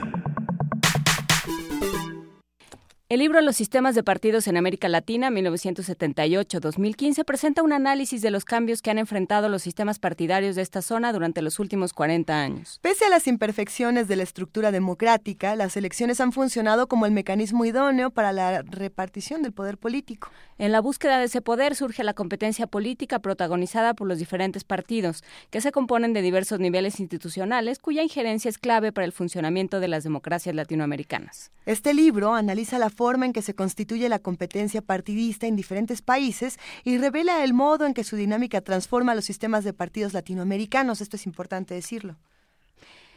Mm, a partir de lo estudiado en este libro hablaremos sobre las características de nuestros partidos, sus necesidades y carencias con la doctora Flavia Friedenberg, investigadora titular B de tiempo completo del Instituto de Investigaciones Jurídicas de la UNAM y una de las coordinadoras de este libro Los sistemas de partidos en América Latina 1978-2015 que se presentó en la Feria del Libro de Guadalajara pasada. Doctora Flavia, muchísimas gracias por hablar con nosotros. Hola, buenos días. Un placer para mí. A ver, eh, ¿qué, encontraron al momento de hacer este libro? ¿Qué distingue a los partidos políticos en América Latina? Bueno, lo que encontramos después de estudiar más de 70 partidos en 18 sistemas políticos de la región es que a pesar de los agoreros y a pesar de muchas críticas, que muchas de ellas son muy válidas, los partidos políticos en América Latina siguen siendo los que monopolizan el poder, siguen siendo los que canalizan la participación y la representación política de la ciudadanía y que eh, durante estos 40 años la, el desarrollo de, evolutivo de estos partidos en los sistemas de partidos eh, andinos, por ejemplo, ha sido muy diferente de los otros contextos regionales. En casi los cuatro eh, sistemas políticos andinos, Ecuador, Venezuela, Perú, Bolivia, eh, usted encuentra un desarrollo diferente de lo que puede encontrarlo en los sistemas de partidos centroamericanos, mexicanos o del Cono Sur, ¿no? Y la característica principal de estos sistemas de partidos andinos es que muchos de sus partidos, aquellos que habían empezado los procesos democráticos en, desde la transición a la democracia, digamos, eh, colapsaron mientras que en otros sistemas de la región esto no pasó. Claro, eh, el caso del Cono Sur, por ejemplo, es muy distinto de lo que sucede en, en otros países. El, más que el Cono Sur, eh, los países andinos, ¿no? Es decir, eh, usted tiene casos como el ecuatoriano, o como el peruano, o como el boliviano, donde los partidos que habían iniciado los procesos democratizadores no pudieron, no tuvieron capacidad de mantener su caudal electoral y por eso decimos que colapsaron, dando origen a otras dinámicas políticas, como usted bien conoce, como los casos de partidos que eh, de alguna manera se han insertado en lo que se ha llamado la izquierda bolivariana o la izquierda eh, más del siglo XXI, ¿no? Entonces, eh, lo que nosotros proponemos con esta investigación es, primero, que si bien eh, los partidos políticos parecen ser que están más sanos eh, que, que, lo que mucha gente sostiene. eh, hay dificultades importantes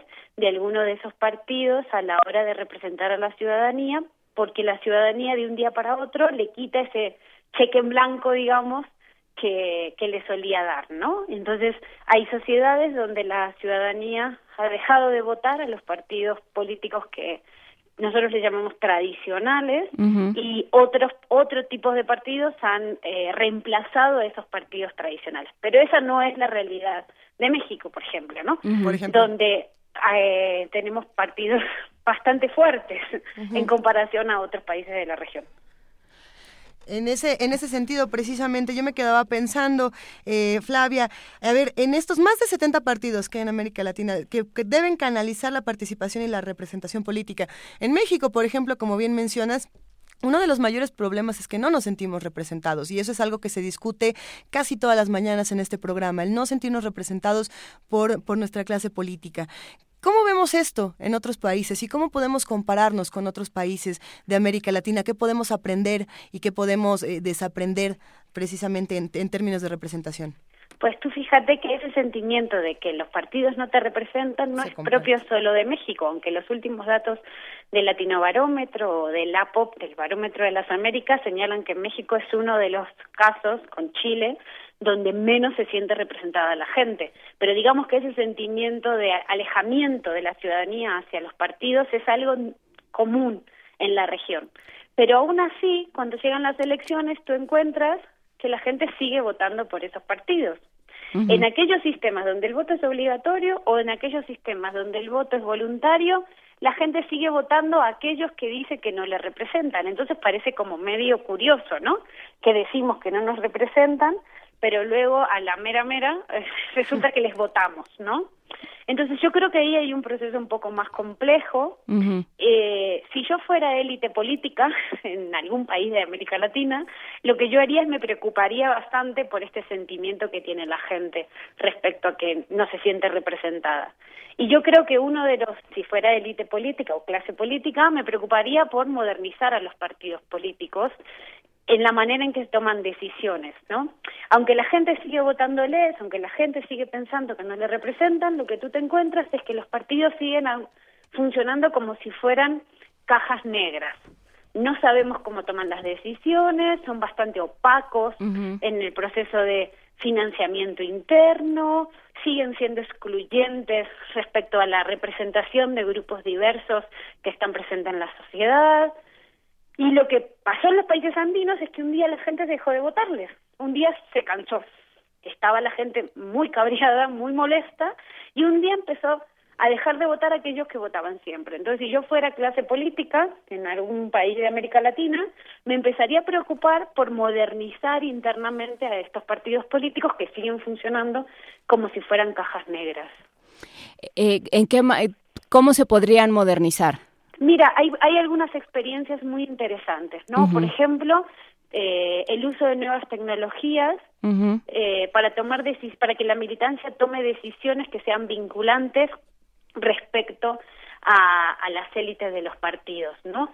Eh, por ejemplo, el caso de Podemos en España, ellos eh, con una clave de cada militante eh, pueden votar en las decisiones internas del partido, pueden votar eligiendo quiénes son las autoridades del partido. Es más, cuando, no sé si se acuerdan, cuando eh, le pidieron formar gobierno a Podemos, Podemos se tomó un fin de semana, les dijo a todos espérennos, fueron, le preguntaron a, la, a sus militantes, los militantes votaron el fin de semana, la respuesta fue no, no, no queremos formar gobierno. Es decir, que hay diferentes maneras, esa es una, eh, otras con asambleas más deliberativas al interior de la organización, pero yo creo que una buena estrategia sería con una participación más directa, eh, que ahora ya existe esa oportunidad, ¿no? Esa posibilidad de a través de los teléfonos móviles o a través de los ordenadores que la militancia pueda eh, participar de manera más directa en la en la vida interna de los partidos. Uno de los grandes problemas de los partidos latinoamericanos ha sido sus déficits de democracia interna, ¿no? Y yo creo que llegó el momento de que los partidos políticos eh, utilicen procesos más competitivos al interior de sus organizaciones, por ejemplo, para seleccionar sus candidaturas, por lo menos, por ejemplo, para definir sus programas, por ejemplo, para definir las decisiones que son vinculantes en el poder legislativo, etcétera.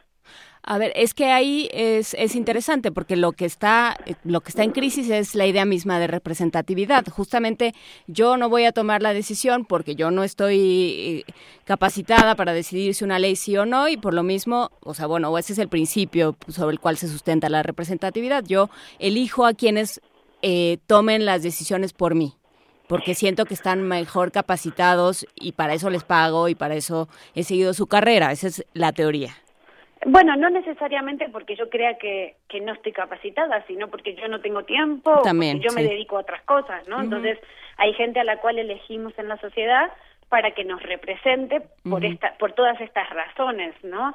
eh, nosotros eh, directamente no le pagamos, ¿no? Son las instituciones las que le pagamos, pero sí, sí, sí entendemos que que elegimos a alguien por una cuestión de costos de de tiempo y de calidad de la información también, ¿no?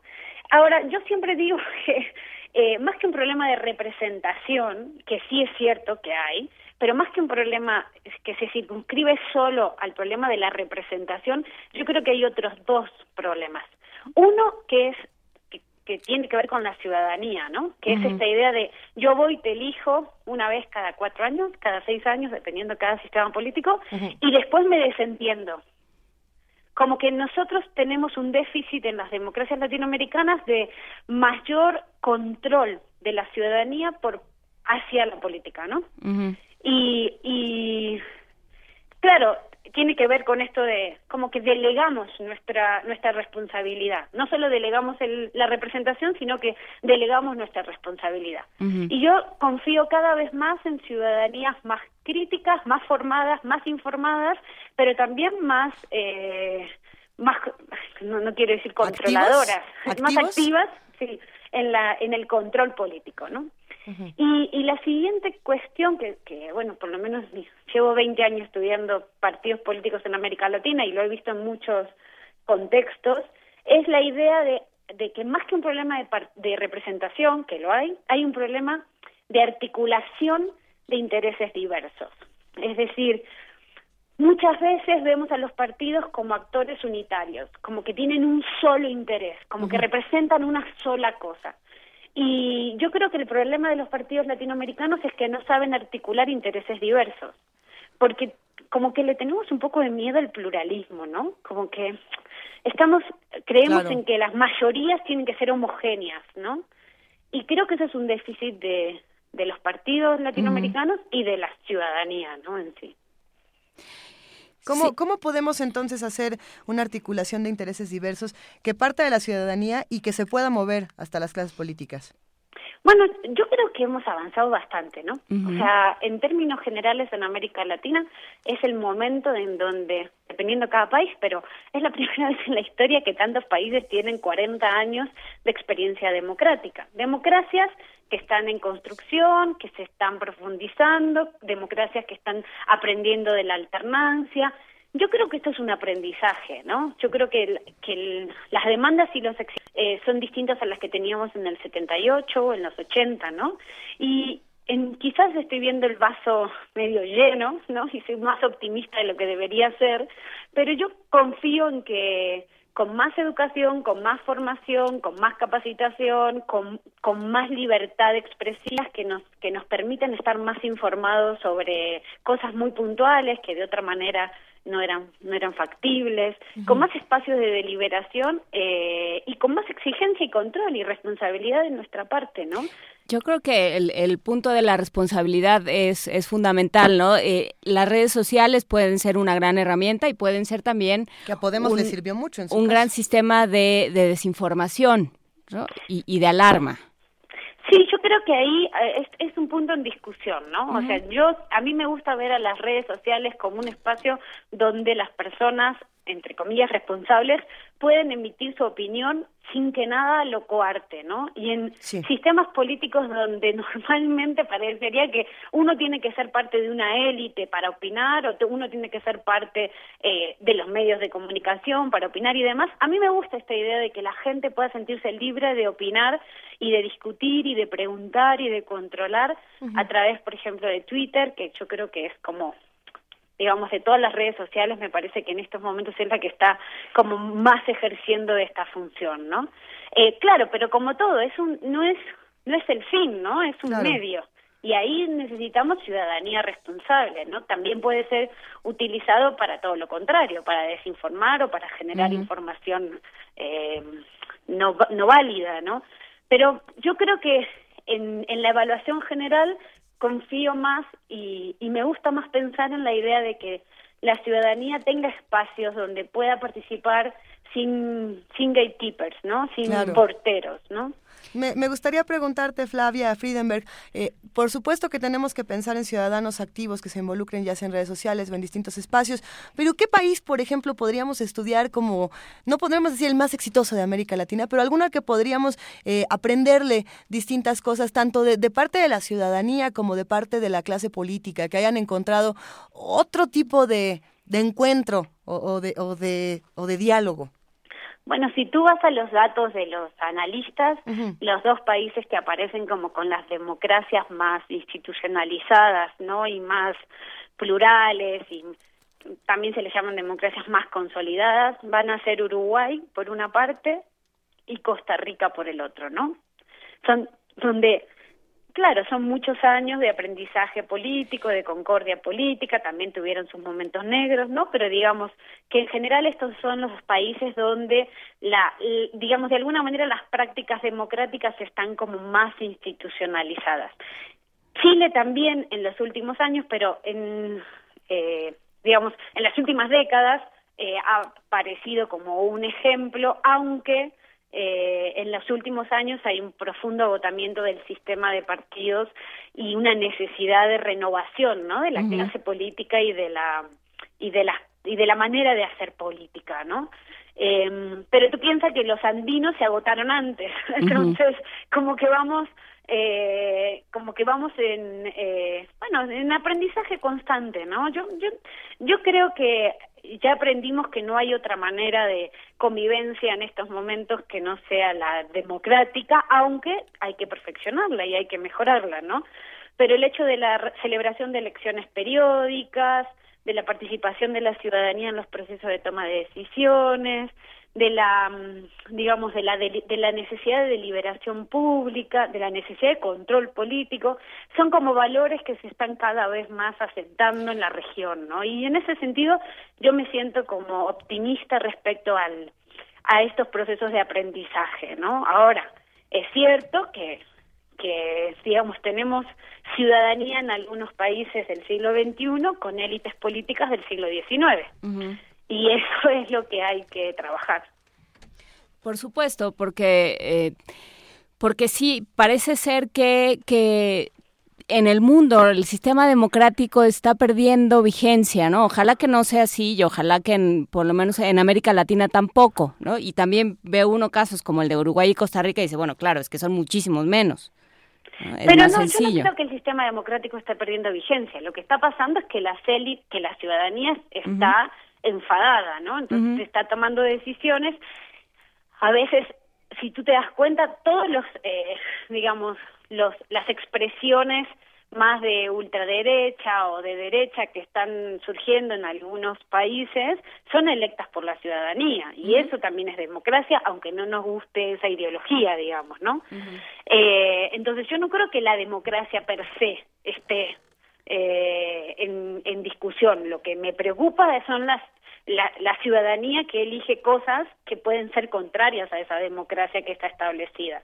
Y eso puede ser porque la democracia no es, no es la que está generando los resultados de bienestar económico que debe, que, que esa ciudadanía eh, se merece y, debe, y, y, está reclamando, ¿no? Pues Entonces sí. yo creo que un déficit es que eh, las democracias, por lo menos en América Latina, que ya llevan más de, en algunos países de más de 40 años, eh, tienen que dar resultados a la ciudadanía y esos resultados tienen que ser de inclusión social, de inclusión económica, reducir la desigualdad, mejorar la calidad de vida de la gente.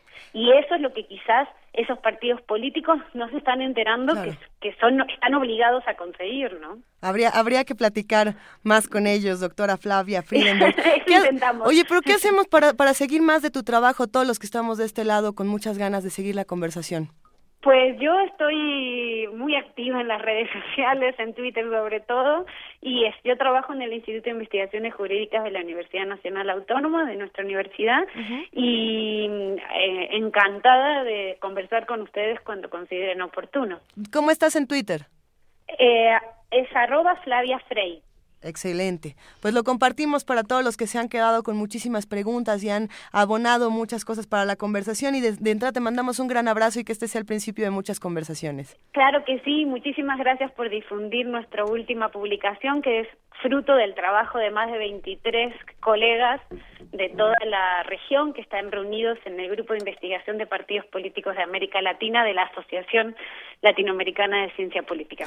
Pues sí, exactamente el libro es Los sistemas de partidos en América Latina de 1978 a 2015. Está editado por el Instituto de Investigaciones Jurídicas. Lo puede encontrar en el mismo sitio donde encuentra todas las publicaciones de la UNAM, eh, por supuesto en el mismo instituto, pero también en, en nuestras librerías, en la página, en todos y además los espacios. Es, es de descarga gratuita porque eh, el libro fue posible gracias también al apoyo del Instituto Nacional Electoral y lo pueden descargar gratuitamente desde la página del Instituto Nacional Electoral. Perfecto, pues desde, el, desde la página del Instituto Nacional Electoral se puede descargar también este libro sobre los sistemas de partidos en América Latina. Muchas gracias, Flavia Freidenberg, coordinadora del de libro, una de las coordinadoras, y bueno, pues investigadora titular B de tiempo completo de jurídicas de la UNAM. Gracias por estar con nosotros. A ustedes, muchísimas gracias. Hasta luego. Primer movimiento. Clásicamente... Universitario. Son las 9 de la mañana con 48 minutos. Estamos aquí en primer movimiento con algo importante que decirles. Bueno, algo, algo importante que ya les hemos dicho varias veces, pero que vamos a seguir discutiendo. ¿El retiro de topes? ¿El retiro de topes? No, el retiro de topes todavía no. En realidad vamos a charlar esta mañana con nuestro queridísimo director de Radio UNAM, Benito Taibo, que está sentado frente a nosotros. Benito, ¿qué pasó? ¿Qué ha pasado? Todo, todo en, muy bien. En los últimos 20 minutos, ¿qué ha pasado todo, con Radio UNAM? Todo bien, todo bien. ¿Qué va a pasar con Radio UNAM? Vamos a, a ver, por, de entrada asegurar nuestra transmisión, que yo creo que es muy importante. No tenemos una radio si no tenemos la manera de transmitir, entonces uh -huh. revisaremos toda la infraestructura. Y la memoria. Y la memoria. Por supuesto, la, las dos memorias, la memoria con la que salimos todos los días al aire y la memoria de, de la propia claro. estación, que es sin duda, yo considero patrimonio universitario. Entonces, uh, encontrar los sistemas y los mecanismos para tenerla al día, uh, digitalizada, uh, en condiciones, pues, ¿no? Me tocan unos días de, de visita, iremos a la a Ticomán, iremos a, a, la Jusco, que es donde está nuestra retransmisor, nuestra señal, nuestra la antena, antena de transmisión, la mera mera. La mera, mera antena, y también al Palacio de, Auto, de la Autonomía, en donde conservamos parte de la fonoteca de, de esta maravillosa institución. Y por supuesto, hacer comunidad no solo hacia afuera, sino hacia adentro. La comunidad de Radio UNAM es una comunidad que eh, tiene que ser escuchada, todas las voces, y, y, operaremos en consecuencia. Vamos a, vamos a hablar con todos.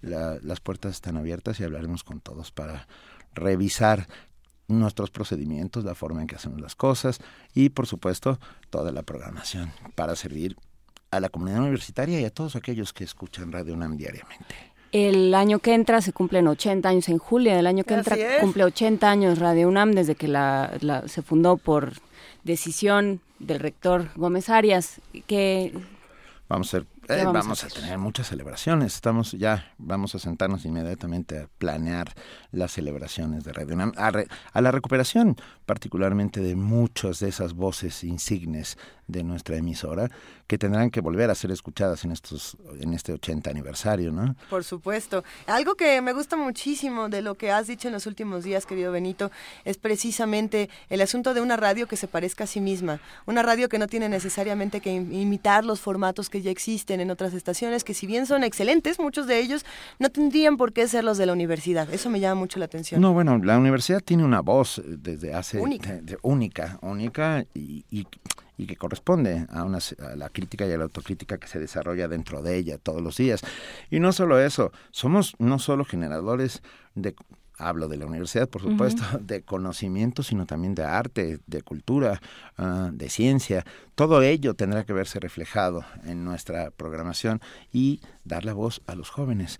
Eh, el- nuestra población, hablo de este, esta suerte de pequeño país que es la Universidad Nacional Autónoma de México, se compone de 350 mil estudiantes, 50 mil que de pronto se nos olvidan. y que de pronto se nos olvidan. Ah, queremos que estén aquí, queremos que se oigan y queremos que ellos escuchen también Radio UNAM. Ah, veremos todo muy, muy acuciosa y puntillosamente, por supuesto. Nos preguntan eh, constantemente en redes, nos los- los- lo han estado preguntando desde que se anunció tu nombramiento desde el viernes, eh, si permaneces en primer movimiento. Pues mi- habíamos hablado al respecto. este, Ha sido una semana de mucho ha sido una semana de mucho, sí, así es, de mucha plática. Yo tengo la sensación de que, de que no, que aquí tengo, aquí están frente a mí dos mujeres extraordinarias que lo hacen espectacularmente bien y que con ellas se ha creado este primer movimiento. A lo mejor las visito y vengo de vez en cuando y me Eso tienen- será un placer. y me prestan un micrófono. Vamos viendo, porque ya en tu calidad de, en tu calidad de funcionario ya va a ser más complicado. Bueno, pero, pero para todas estas personas, para todos los queridos radioescuchas que hacen comunidad con nosotros y para los que estamos de este lado en el equipo de primer movimiento, que también estamos experimentando toda clase de sensaciones encontradas, es decir, radioescuchas no están solos con esa sensación, no están... Creo que lo bonito de pensar en el futuro de Radio UNAM es que no es que te vayas de, de Radio UNAM, Al por el contrario, estás a- acogiendo una A ver, serie de antes nuevos solo venía de 7 a 10 y ahora voy a estar de tiempo completo. Y, y que las ¿Eh? voces que, que uno escucha en los micrófonos se componen de todas las voces de Radio UNAM. No Eh. solamente estamos una o dos o diez personas en los micrófonos, somos todo un equipo. Y gracias a ti esto se va a reconfigurar de una manera bellísima y seguiremos aprendiendo juntos. Y hay que recordar el enorme privilegio que es estar frente a estos micrófonos, micrófonos enorme eh, responsabilidad. y la enorme responsabilidad, por supuesto. Pero bueno, Sí. a ver, en esta misma cabina, el maestro Miguel Ángel Granados Chapa ah, una y otra vez dio mensajes importantísimos que fueron y era absolutamente ah, indispensable para para esta para esta nación en el sentido de la crítica, la autocrítica. Bueno, retomaremos todos estos ideales que Claro. vienen acompañando a Radio UNAM desde siempre y, y haremos esa radio, insisto, que merezcamos todos, que merezcamos todos una radio pública, pero es una pero sobre todo una radio universitaria. Pues queridísimo Benito, nosotros eh, como, como amigas te deseamos todo el éxito, pero también como personas que vamos a querer charlar contigo de muchas cosas que ocurren en y- esta estación. Será un gustazo. Y charlaremos, es un privilegio trabajar con ustedes, lo digo sin sombra de duda. Por supuesto, Benito Taibo, seguimos trabajando. Claro que sí. Bienvenido y a trabajar. Claro, sí, yo, yo al final quiero decir el- la salida, ¿eh? A ver, pero... pero- Ahorita No, lo ponemos aquí. a consideración del Quédate aquí, no te vayas, Benito. Venga. Los 30.000 topes que existen en la Ciudad de México provocan un mayor consumo de gasolina, lo que se traduce en una contaminación alarmante. Ante esta y otras problemáticas, el gobierno capitalino anunció su retiro paulatino. Nuestro compañero Jorge Díaz tiene los detalles. Estudios recientes evidencian que los 30.000 topes que se instalaron en la Ciudad de México carecen de un soporte técnico y se ubicaron de forma arbitraria. El doctor Héctor Riveros, investigador del Instituto de Física de la UNAM, dijo a Radio UNAM que el consumo de gasolina se incrementa cada vez que un vehículo disminuye su velocidad para después volver a incrementarla al librar el tope, lo cual detona la contaminación de forma alarmante. Bueno, hace unos años calculé que un coche perdía 20 mililitros por tope. Y habiendo 30 mil topes en la ciudad y con- calculando 20 topes diarios, eso nos da un consumo de 2 millones de litros diarios de gasolina, casi el 10% de la gasolina total. Entonces, pues, si se quitan eh, un tercio de ellos, bueno, podríamos esperar una reducción de un tercio en el consumo de gasolina de los 2 millones, o sea, 1.3 millones. Riveros cuestionó la intención de las autoridades locales para instalar reductores de velocidad con el objetivo de detener de forma total y repentina a los vehículos. El investigador universitario dijo que ni los topes o los reductores de velocidad son necesarios debido al mal estado de las vialidades. Calculaban un costo por cada reductor de velocidad de 30 mil pesos, pero eh, su argumento era que el reductor de velocidad no perdía tanta energía como en el tope, pero hice las medidas correspondientes y encontré que tanto topes como reductores de velocidad, la gente reduce su velocidad a 10 kilómetros por hora para pasarlos, con lo cual se pierde el 95% de la energía cinética del coche y esa es la que hay que reponer y es lo que el consumo de gasolina calculado. En la zona metropolitana se realizan más de 22 millones de viajes diarios en vehículos, de los cuales el 90% utiliza gasolina o diésel. Ante las dificultades de movilidad, el gobierno de la Ciudad de México anunció en la Gaceta Oficial el retiro paulatino de 30.000 topes que en una primera etapa incluirá un tercio del total. Para Radio UNAM, Jorge Díaz González. Primer movimiento. Clásicamente... Incluyente.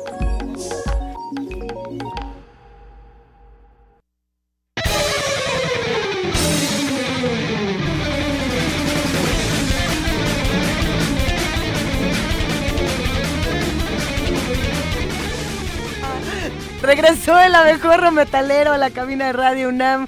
Querida Vania Nuche, hola. Hola a todos, muy buen día, mejor semana para todos. Los 30 segundos mágicos de Vania Nuche, ándale. A las 10 quédense con Derecho a Debate. A la 1 de la tarde mucha información en Prisma RU.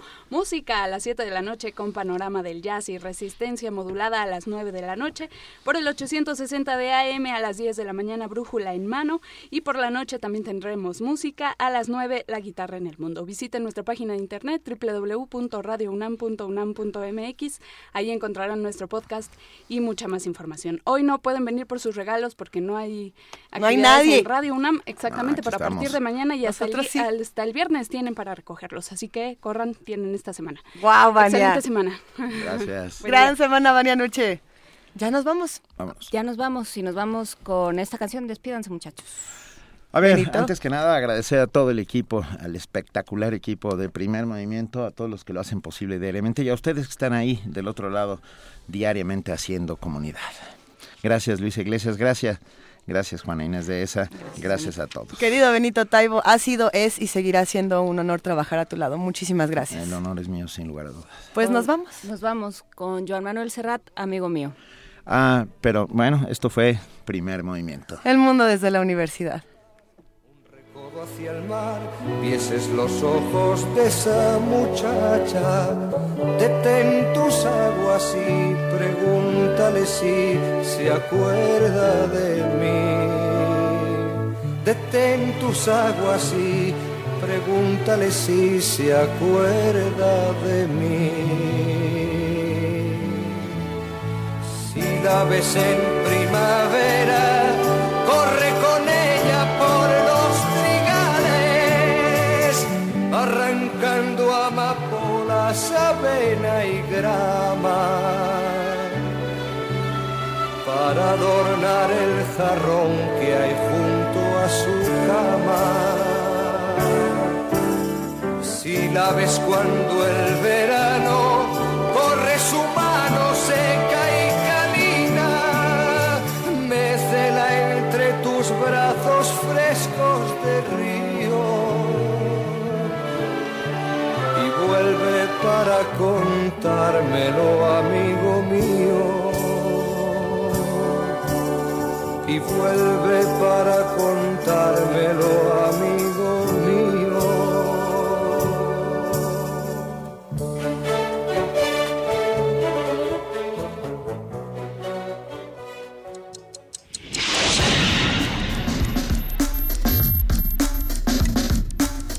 Radio UNAM presentó Primer movimiento. El mundo desde la universidad.